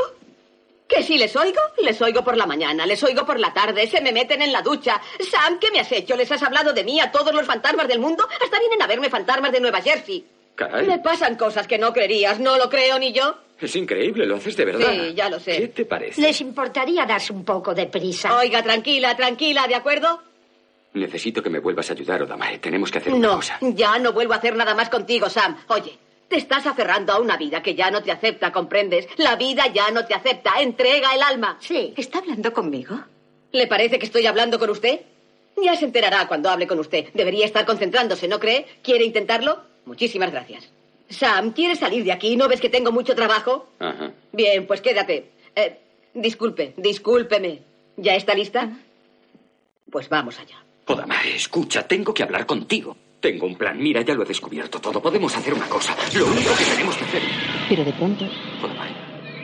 Orlando el fantasma negro se ha metido en el cuerpo de Odamae y ésta se agita convulsivamente. Odamae. Aturdida, Odamae abre los ojos y mira a la clienta. Ortiza, Orlando, ¿eres tú? ¿dónde estás? Casi no puedo verte. Aquí, no la ves, está aquí. Delante de ti, estoy aquí. Poseída por Orlando, Odamae la mira estupefacta.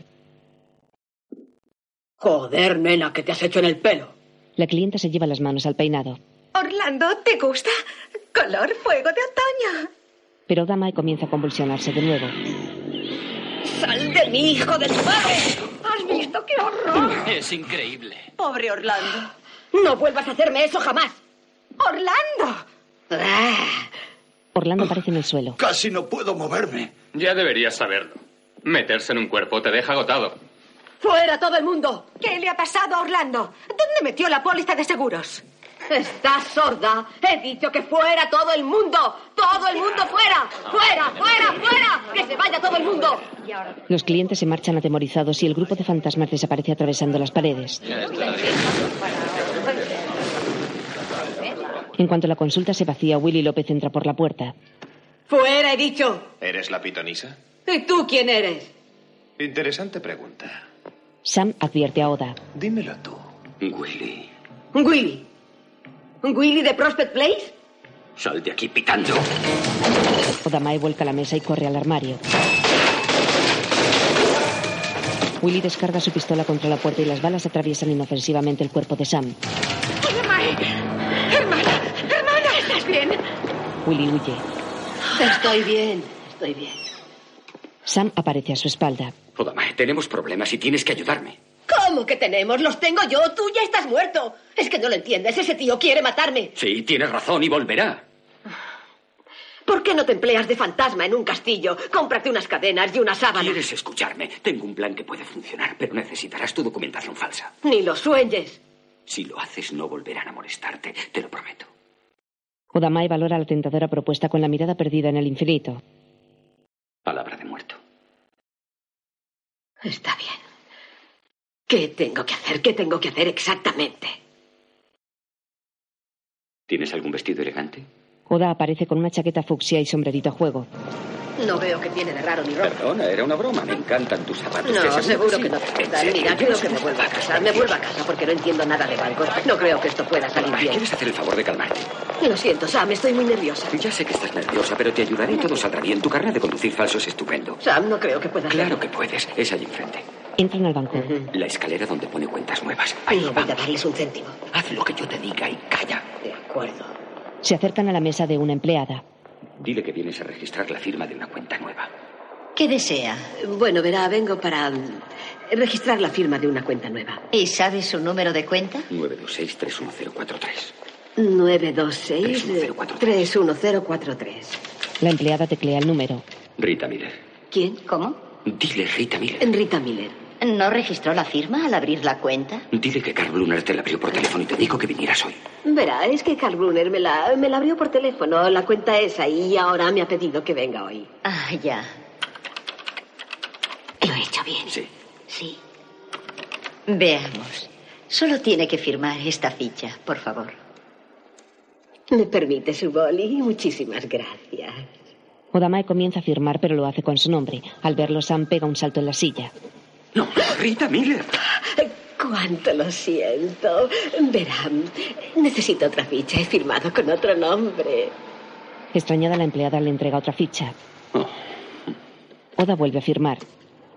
Ahora dile que se asegure de que esto va al fichero general, porque tienes que hacer una transacción. Por favor, asegúrese de que esto va al fichero general porque tengo que hacer una transfusión. ¿Una qué? Vámonos. Usted ya me entiende. ¿Me regala el boli?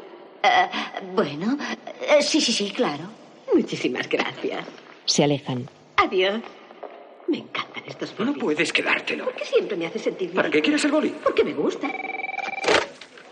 Eh, Carl Brunner, diga. Hola, Carl. El señor Balestreri. Balestreri. Soy yo, John. John, John, perdona. eh, ¿Qué, qué, qué ocurre? Ya tengo la información sobre los documentos Bradley. Muy bien, de acuerdo. Oye, lo recogeré luego, ¿eh? Estaré aquí hasta las seis. Bien. Carl mira al reloj de la pared. Son las 4 menos 20. Oda y Sam salen del ascensor. Es aquí. ¿Por qué no eres buena y tiras el sombrero? Sigue tocándome las narices y te quedas solo. Entran en una oficina. Dile al vigilante que has venido a ver a Lyle Ferguson. Lyle. Toca al vigilante en el hombro. Hola, he venido a ver a Lyle Ferguson. ¿Está citada? No, he venido porque sí. No seas bruta. Dile que Rita Miller quiere verme. Eh, Dígale que Rita Miller quiere verle. Un momento, por favor. No te pases. Javol. El vigilante la mira. Oda se disculpa con una sonrisa y el hombre continúa su camino. Escucha. Ese Ferguson es un gilipollas. Le conozco desde hace cinco años y aún sigue creyendo que ¿Por me qué llama. hablas en voz baja? Cállate y escucha. Es un capullo integral, así que no tienes que preocuparte. Dile al vigilante que Ferguson te conoce, que estuviste con él y su esposa Shirley en la pasada fiesta de Navidad de los Brewster. ¿Entendido? Vigilante. ¿De qué asunto se trata? ¿Qué? No se acuerda de mí, pero si estuvimos todo el tiempo juntos en la fiesta de los Brewster el año pasado. Él y su guapa esposa Shirley. Fue maravilloso. Un árbol enorme y miles de regalos por todas partes.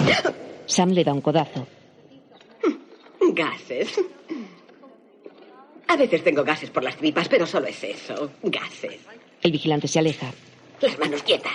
Pues procura no pasarte. Será muy fácil. Ferguson estaba tan borracho en esa fiesta que podría haber conversado con Tina Turner y no se acordaría. Ferguson los mira dubitativo desde su mesa. No sé, Sam. Finalmente los invita a pasar. Vamos. Se acercan y Ferguson recibe a Oda con una sonrisa forzada. Hola, encantado. Se sienta a su mesa de despacho. Llevábamos sin vernos mucho tiempo. Sí, mucho tiempo. Pregúntale por Bobby Snooki. Eh, Por cierto, ¿cómo están Bobby y Snooky? Bien, bien, gracias. Gracias por preguntar. Eh, ¿Y cómo está su familia? Oh, de rechupete. Pues me alegro. Pregúntale cómo resultó lo de los valores de Gibraltar. A propósito, ¿cómo resultó lo de los valores de Gibraltar? ¿Los eh, valores de Gibraltar? Pues creo que con eso ganamos bastante dinero. Desde luego. Desde luego. Fue una información muy oportuna. Eh, Gracias a Randy. Gracias a Randy. Sí, sí. Menudo talento tiene ese chico. Esa chica. Esa chica. Esa chica. Randy. Sí. Y diga, ¿qué le trae por aquí? Vas a cancelar una cuenta. Quiero cancelar una cuenta. Ah, Por supuesto. ¿Tiene el número de su cuenta? ¿Sí? Sí. Sí. 926-31043. 926-31-043. Sí. Me alegro. Ferguson teclea el número y se queda pasmado al comprobar que en la cuenta hay un saldo de 4 millones de dólares. Vaya. Rita, veo que quieres retirar cuatro millones de dólares de nuestro banco. ¡Cuatro millones de dólares! Di que sí, di que sí. ¿No es correcto? Sí. Sí, sí, sí, sí. Es correcto. Tranquila. Sí. Ya. Bien, ¿y cómo los quiere? Eh, Billetes de 10 y 20. ¿Cómo? En un talón nominal. Dile que en un talón Creo nominal. que será mejor en un talón nominal. En un talón nominal. Estupendo. Bueno, eh, naturalmente, ya sabe que requerimos identificación a todo el mundo. Oh, Lo comprendo, Es puro sí, trámite. claro. Kodamai vuelca atropelladamente el bolso sobre la mesa y al final consigue sacar la cartera. Aquí, tenga. Ferguson la coge. Gracias. Bien. Vuelvo enseguida. Se levanta y se va.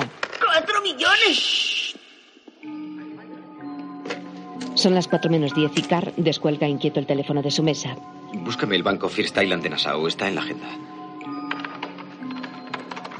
Se introduce en el ordenador y vuelve a mirar el reloj. Mientras Ferguson regresa a su mesa, Ahora tendrá que firmar unas cositas y así la cuenta quedará oficialmente cancelada. Bien, eh, aquí tiene. le da un boli. Y firma Rita Miller. Rita Miller. Así me llamo. Me llamo Rita Miller, sí, señor. Así me llamo. Molly aparece al fondo. ¿Qué tal, Molly? ¿Cuánto tiempo? Muy bien. Vuelvo Ahora firme este. Sam se ¿En aleja. cualquier sitio? No, aquí. Gracias. Todavía desconfiado, Ferguson vuelve a mirar detenidamente el carnet de Odamae. Bien. Y aquí está el talón. Aquí Lo mira boquiabierta. lo tiene. Ya puedes pasar, Molly. Es allí, al fondo. Bien, gracias. Sam tira unos papeles para evitar que vea a Odamae. Mamá cogió el dinero que ganó eh, con los pozos de petróleo y lo invirtió en una cadena de gasolineras. Ya sabe, de esas gasolineras modernas, de esas que tienen cinco o seis surtidores, así que en poco tiempo te forras. Odamae. Te sale el dinero por las Tenemos orejas. que irnos, despídete. Bueno, tengo que irme. Ha sido un placer hacer negocios con usted. Un verdadero placer. Eh, ¿Puedo quedarme con el boli? Recuerdos a Bobby y a Snooki de mi parte. Molly la ve. Adiós. ¿Por qué me metes tanta prisa? Molly recoge los últimos papeles apresuradamente y corre tras ella hacia el ascensor. ¿Pero qué ha pasado? Cuando llega, las puertas se cierran y Odamae desaparece. Ajeno a todo, Ferguson está leyendo un informe cuando Molly lo aborda por la espalda. Perdone, ¿Lyle? Ah, sí, eh, Molly. Molly. Jensen, la, la mujer que estaba ahora mismo con usted, Sí. ¿qué quería? Eh, qu- qu- Quiero decir, ¿tenía algo que ver conmigo o con Sam?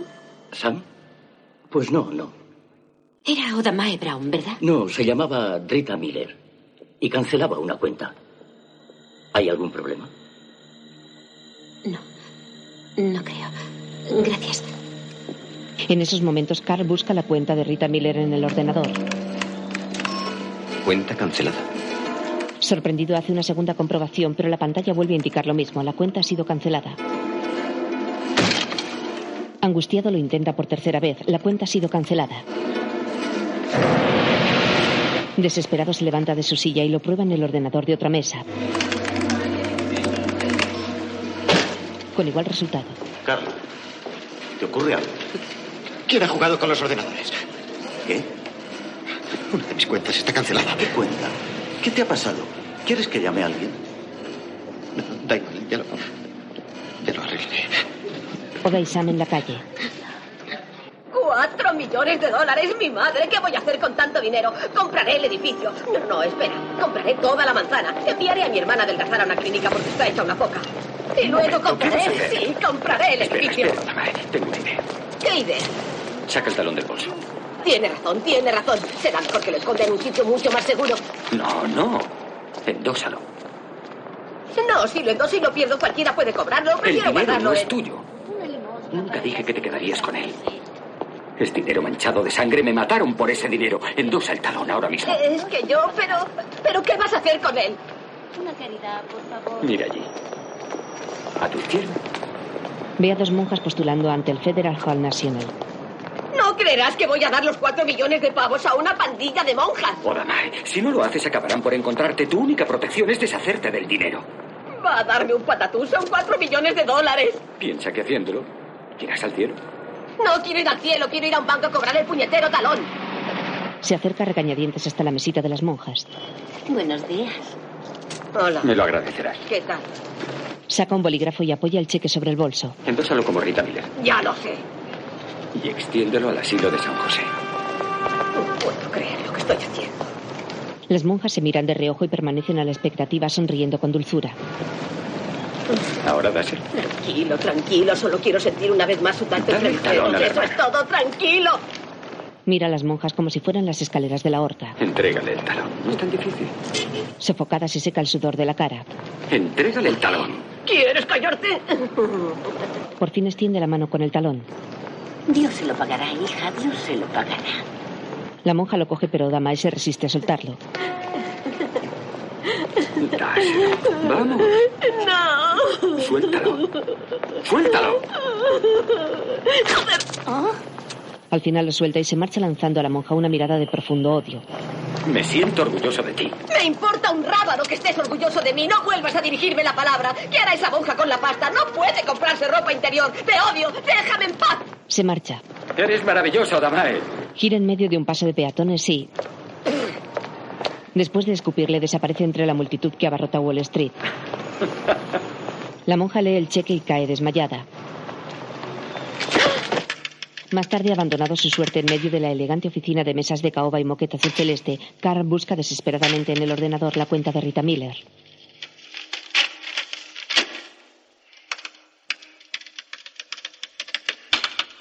Cómodamente repantingado en una silla, Sam contempla su desesperación sonriendo satisfecho. Adelante, busca, no lo encontrarás. Te matarán, Carl. A ti y a Welly os convertirán en abono. Te enterrarán al lado de Al Capone. ¡Yujú! Sam impulsa su silla de ruedas y Carl contempla pasmado cómo una silla vacía corre de un lado a otro de la oficina. Aterrorizado se pone en pie y desconecta su ordenador.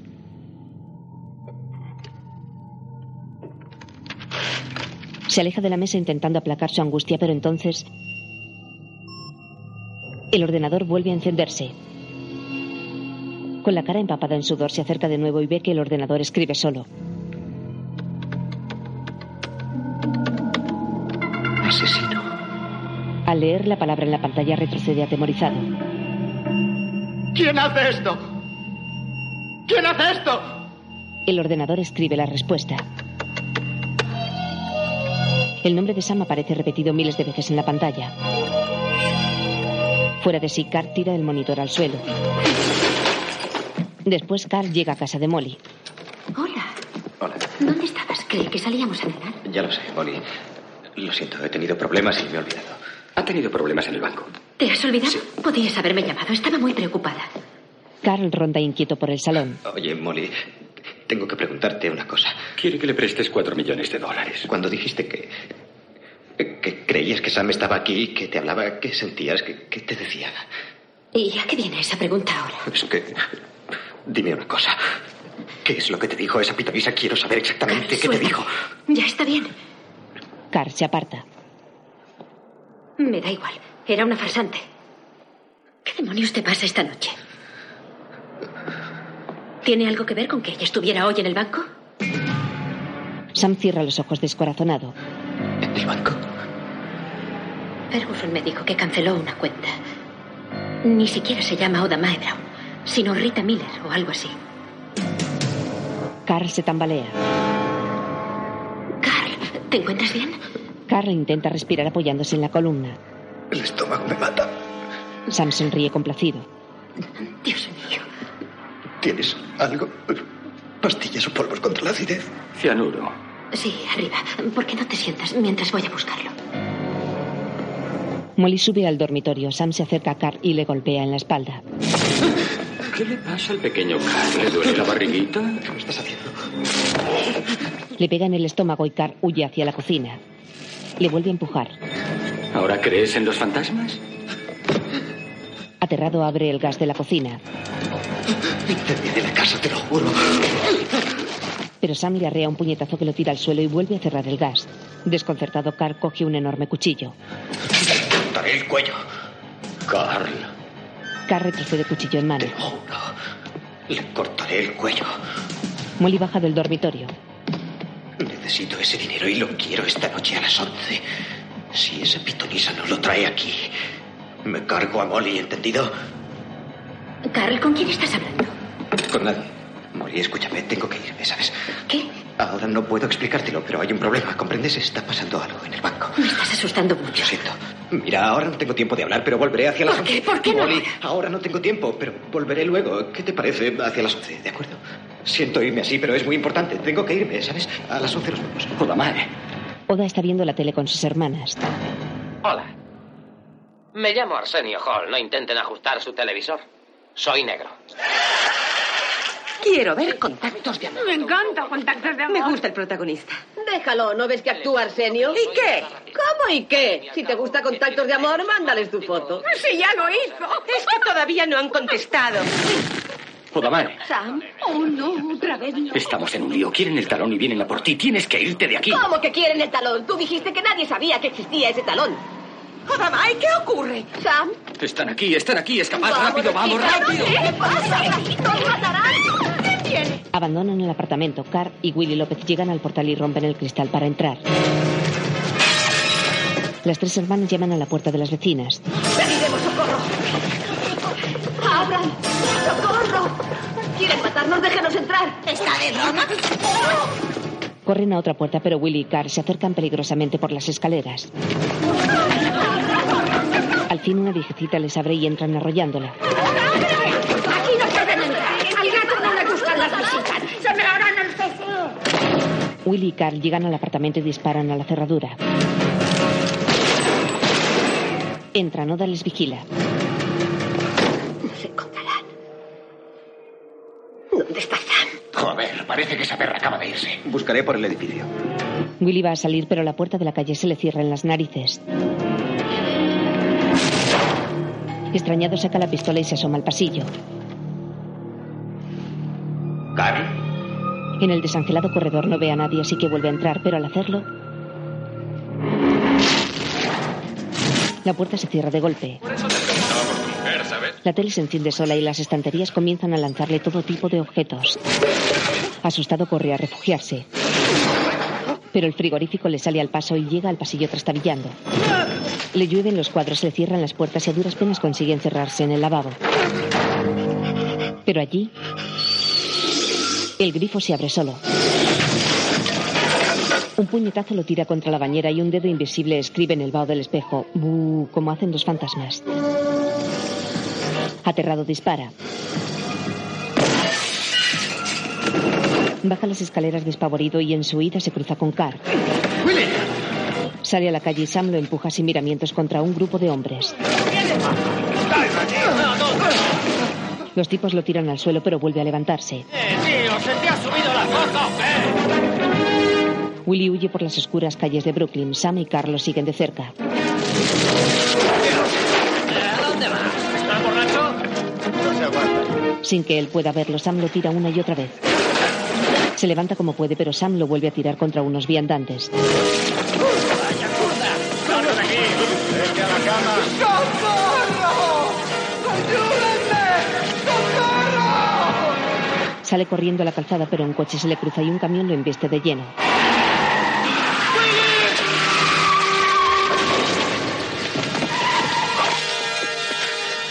Willy cae como un pelele bajo las ruedas de un coche y al verlo, Carl huye horrorizado.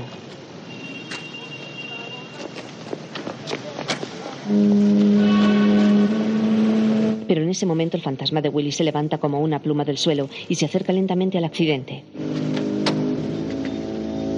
No he podido evitarlo. Se, se me ha echado encima. Sobre el capó del coche ve su cuerpo reventado y cubierto de sangre. Debía estar borracho. Mira estupefacto a los curiosos que se arremolinan a su lado. Ya está. No se puede hacer nada. Este tío está Temblando espasmódicamente, el fantasma de Willy se aparta del coche con los ojos clavados en los chorros de sangre que cruzan su cuerpo inerte. Sam le habla. muerto. Estás muerto, Willy. Willy gira sobresaltado y lo mira desconcertado.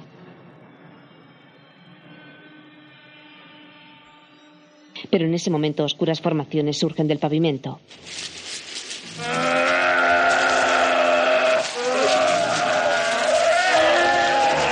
Son las sombras de la muerte que se levantan del suelo y caen con furia sobre Willy.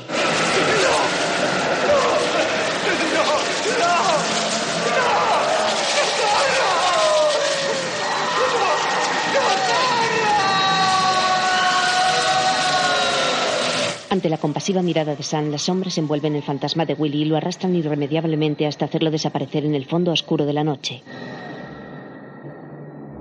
Más tarde, Odama y Sam viajan cabizbajos en un taxi. Dile al taxista que acelere. Oye, tío, ¿quieres apretar un poco? Mire, señora, yo conduzco lo más rápido que puedo. Sam pisa el acelerador y el taxi se embala. ¿Algún problema?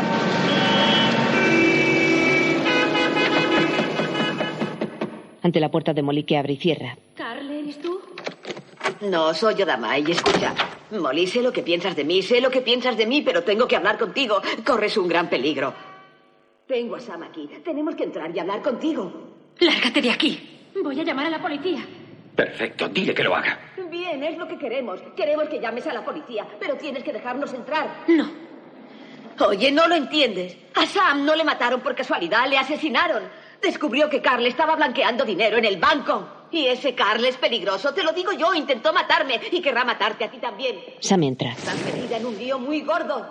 ¿Por qué tienes que hacerme esto? ¿Por qué tienes que hacerme esto? Dime por qué tienes que hacerme esto. No puedo más. No puedo más. No Podamar, Podamar, dile. Dile que lleva la camiseta que yo le manché de margarina y los pendientes que le regalé por Navidad. Molly, Sam dice que llevas la camiseta que te manchó de margarina y los pendientes que te regaló por Navidad. Confundida, Molly hunde la cabeza entre los hombros y un atisbo de esperanza asoma al rostro de Sam. ¿No te das cuenta de que no miento? Esta vez no. Molly mira a la puerta con la expresión indefensa de quien necesita creer. Una moneda, rápido. ¿Qué? Pasa una moneda por debajo de la puerta. ¿Para qué quieres una moneda por debajo de la puerta? Hazlo y calla. Odamae obedece. Sam se agacha, aplica la yema del dedo sobre la moneda y empujándola hacia arriba la hace subir deslizándose sobre la hoja de la puerta.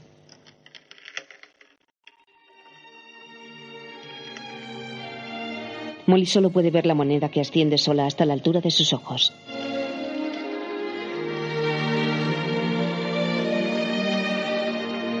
Luego Sam se la acerca y ella ve la moneda que le llega flotando en el aire.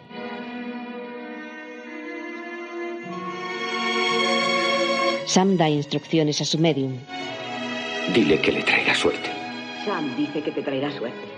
Llorando de emoción, Molly abre la mano y la moneda se le posa lentamente en la palma.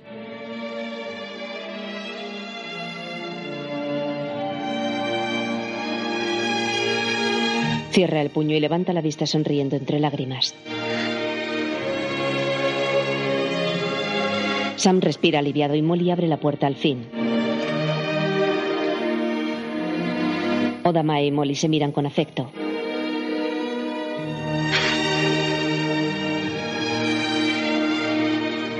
Después en el salón, Estamos en la calle Price, entre Green y Mercer. En el edificio gris, justo enfrente de Correos. Gracias, sargento. Por favor, dense prisa. Les esperaremos. Ya están en camino. Perfecto. Bien, ¿y ahora qué hacemos?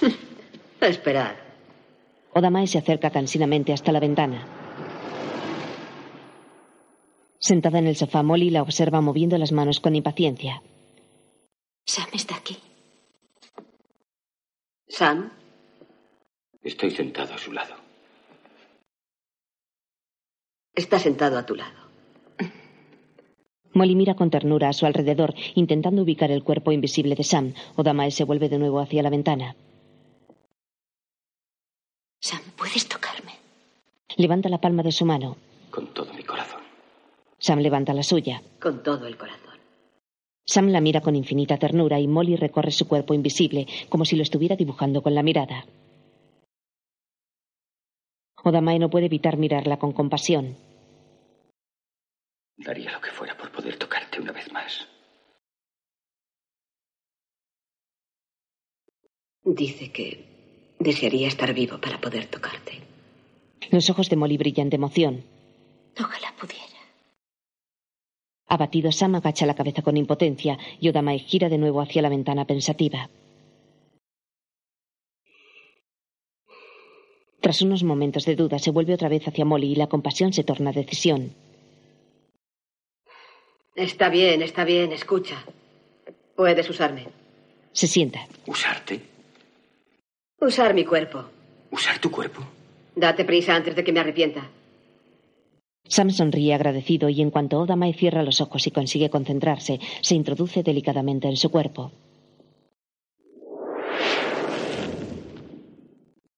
Desaparece dentro de ella y Odamae se repone del impacto muy lentamente.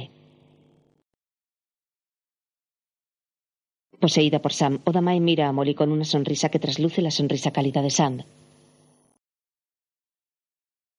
Lentamente envuelve sus manos entre las suyas. Las acaricia con el intenso amor que Sam le transmite y un escalofrío parece recorrer los brazos desnudos de Molly.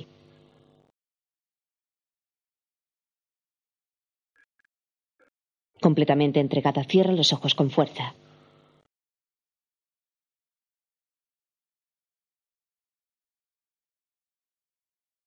Aunque el cuerpo es de Odamae, a quien vemos con Molly es a Sam. De este modo, rodeada únicamente por las suaves luces de la noche, Sam vuelve a estar junto a ella.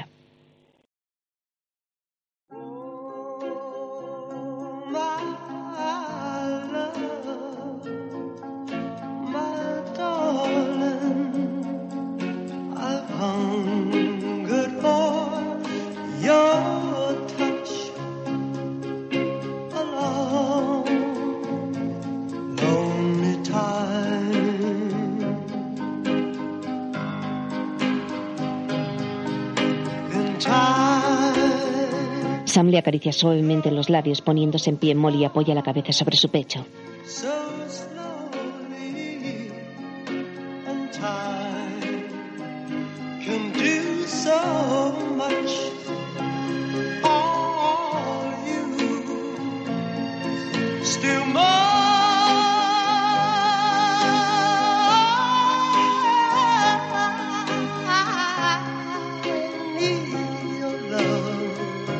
Se abrazan con fuerza y se mecen delicadamente.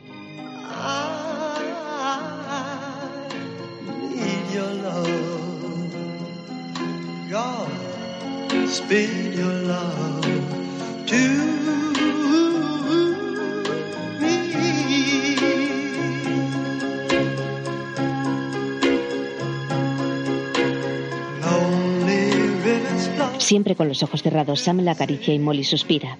Ambos parecen flotar a la deriva en mitad del salón.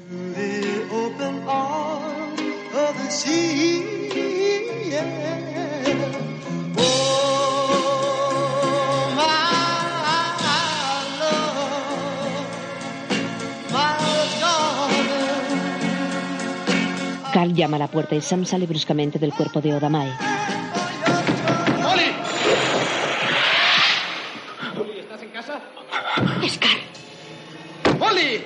La escalera de incendios. Salen corriendo por la ventana hacia la escalera de incendios. Muy aturdido, Sam intenta levantarse. ¿Qué es lo que me pasa? Carl dispara a la cerradura y entra. ¡Molly! Recorre nervioso el apartamento. ¡Molly! Echa un vistazo rápido por el salón hasta que encuentra la ventana abierta y se asoma a ella. Ve a Molly subiendo escalera arriba. ¡Molly! ¡Hijo de Sam intenta golpearlo, pero no puede, y Carl salta por la ventana hacia la escalera de incendios. Molly y Odamae abren la ventana del piso de arriba y se refugian dentro. Corren hacia la puerta de salida, pero está cerrada. Mira, mira, Señala una escalerilla metálica. por allí.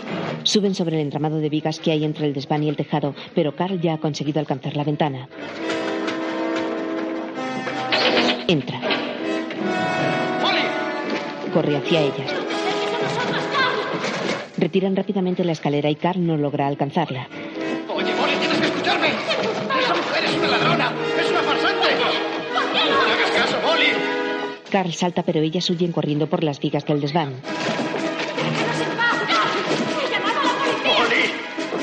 Enfurecido, Carl arrastra un mueble hasta situarlo debajo de ellas y subiéndose en él consigue agarrar el pie a Odamae. Tira de ella y Odamae cae. ¿Por qué haces esto? ¡No te metas! Es una ladrona. La tira contra el suelo y la sujeta con fuerza del cuello. ¡Dame calor! ¡No te te metas, Molly! Molly baja corriendo y se lanza furiosa sobre Carl. ¡No te metas, Molly! Forcejean y Carl la tira contra unos cubos de basura. Carl se vuelve sobre Odama y le apunta con la pistola. ¿Dónde está? ¿Dónde está? ¿Dónde está, maldita sea? Lo regalé. ¡Estás mintiendo! ¡No! A mí nadie me engaña. Dame el talón. Amartilla la pistola y le apunta temblorosamente a la cara. Pero entonces una fuerza invisible lo lanza contra el suelo. Se levanta y agarra a Molly. ¡La mataré, Sam! ¡Lo que acabaré con ella! Arrastrando a Molly con la pistola en la sien, busca desesperadamente a Sam con la mirada. Solo. Escucha. Solo tienes que darme el talón, ¿de acuerdo? Prometo soltarla si me das el talón. ¿De acuerdo? Sam.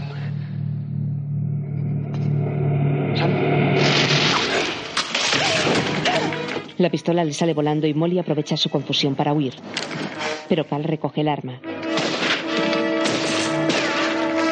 Acribilla la puerta para escapar, pero al salir, Sam le tumba de un puñetazo. Cal intenta levantarse, pero Sam vuelca un enorme andamio sobre él. Milagrosamente, Cal consigue salir indemne e intenta huir por la ventana. Sam lo sigue y para zafarse de él, Carl le lanza el gancho de una polea. El gancho bascula en el aire y regresa chocando fatalmente contra la ventana.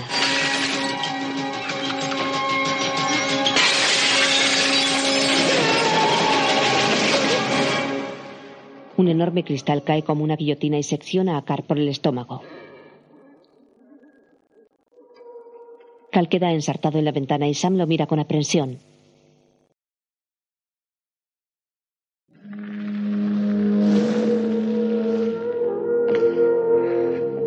En ese momento el fantasma de Cal abandona su cuerpo. Avanza unos metros entre las sombras del piso y encuentra a Sam frente a él. Sam mueve compasivamente la cabeza. Oh, Carl. Cal cae en la cuenta y mirando a su espalda descubre su propio cadáver.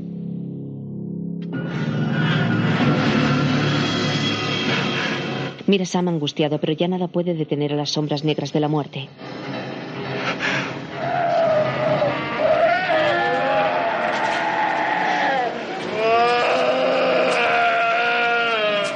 Las sombras se alzan del suelo y se abalanzan sobre Cal como pájaros enloquecidos. Lo envuelven en sus garras y lo arrastran hasta hacerlo desaparecer en el fondo oscuro de la noche.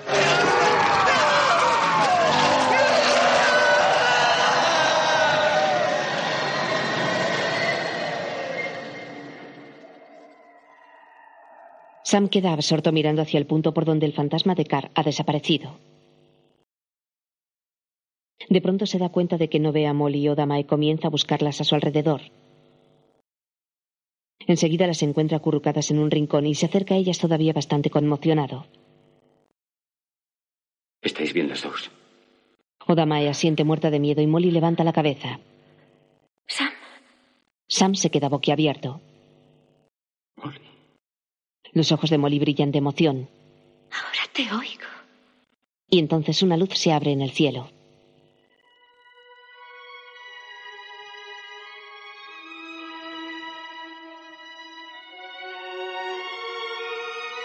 Los copos luminosos caen como nieve sobre Sam y su cuerpo vuelve a ser visible para Molly.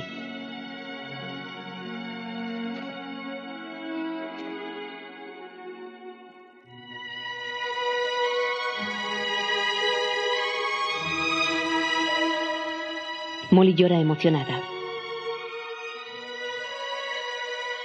Dios mío.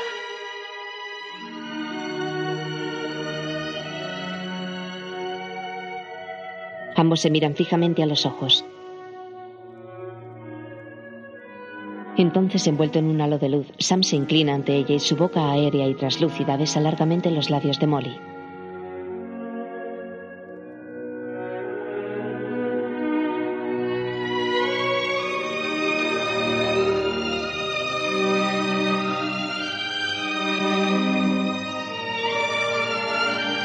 Al final separan sus bocas, pero sus miradas quedan enlazadas la una en la otra.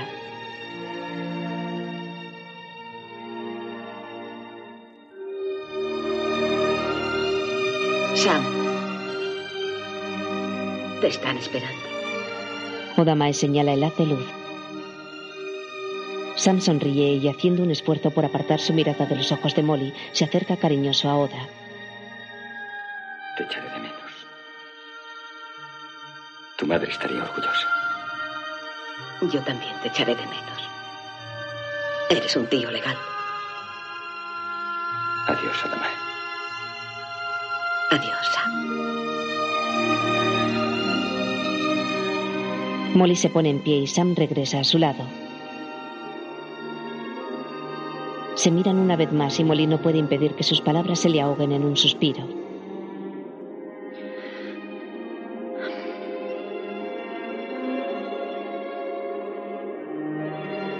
Te quiero, Molly.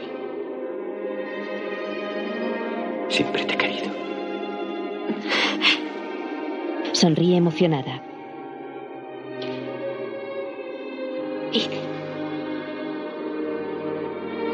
Sam le acaricia la mejilla por última vez y comienza a alejarse hacia la luz. Los ojos de Molly se empapan de lágrimas y Sam le sonríe mientras retrocede.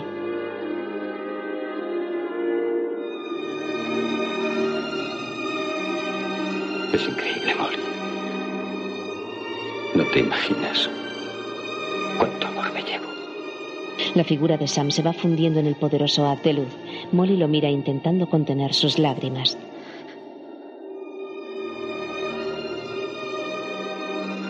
Hasta luego. Sam comienza a diluirse entre la bruma azul y Molly no puede evitar que una lágrima le caiga desde lo alto de sus ojos negros. Hasta luego. Sam se da la vuelta y comienza a caminar hasta desaparecer en la luz de tonos blancos, rosas y azulados.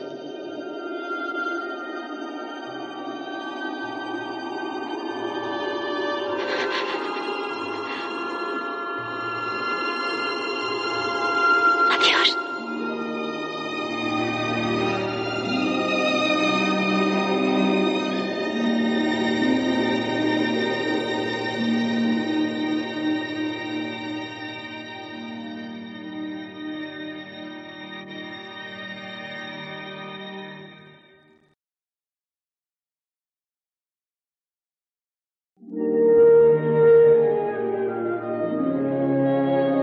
Con Patrick Swayze en el papel de Sam, Demi Moore como Molly, Guppy Goldberg como Oda Mae Brown, Tony Goldwyn como Carl, Rick Avilés como Willy López y Vincent Schiavelli como el fantasma del metro.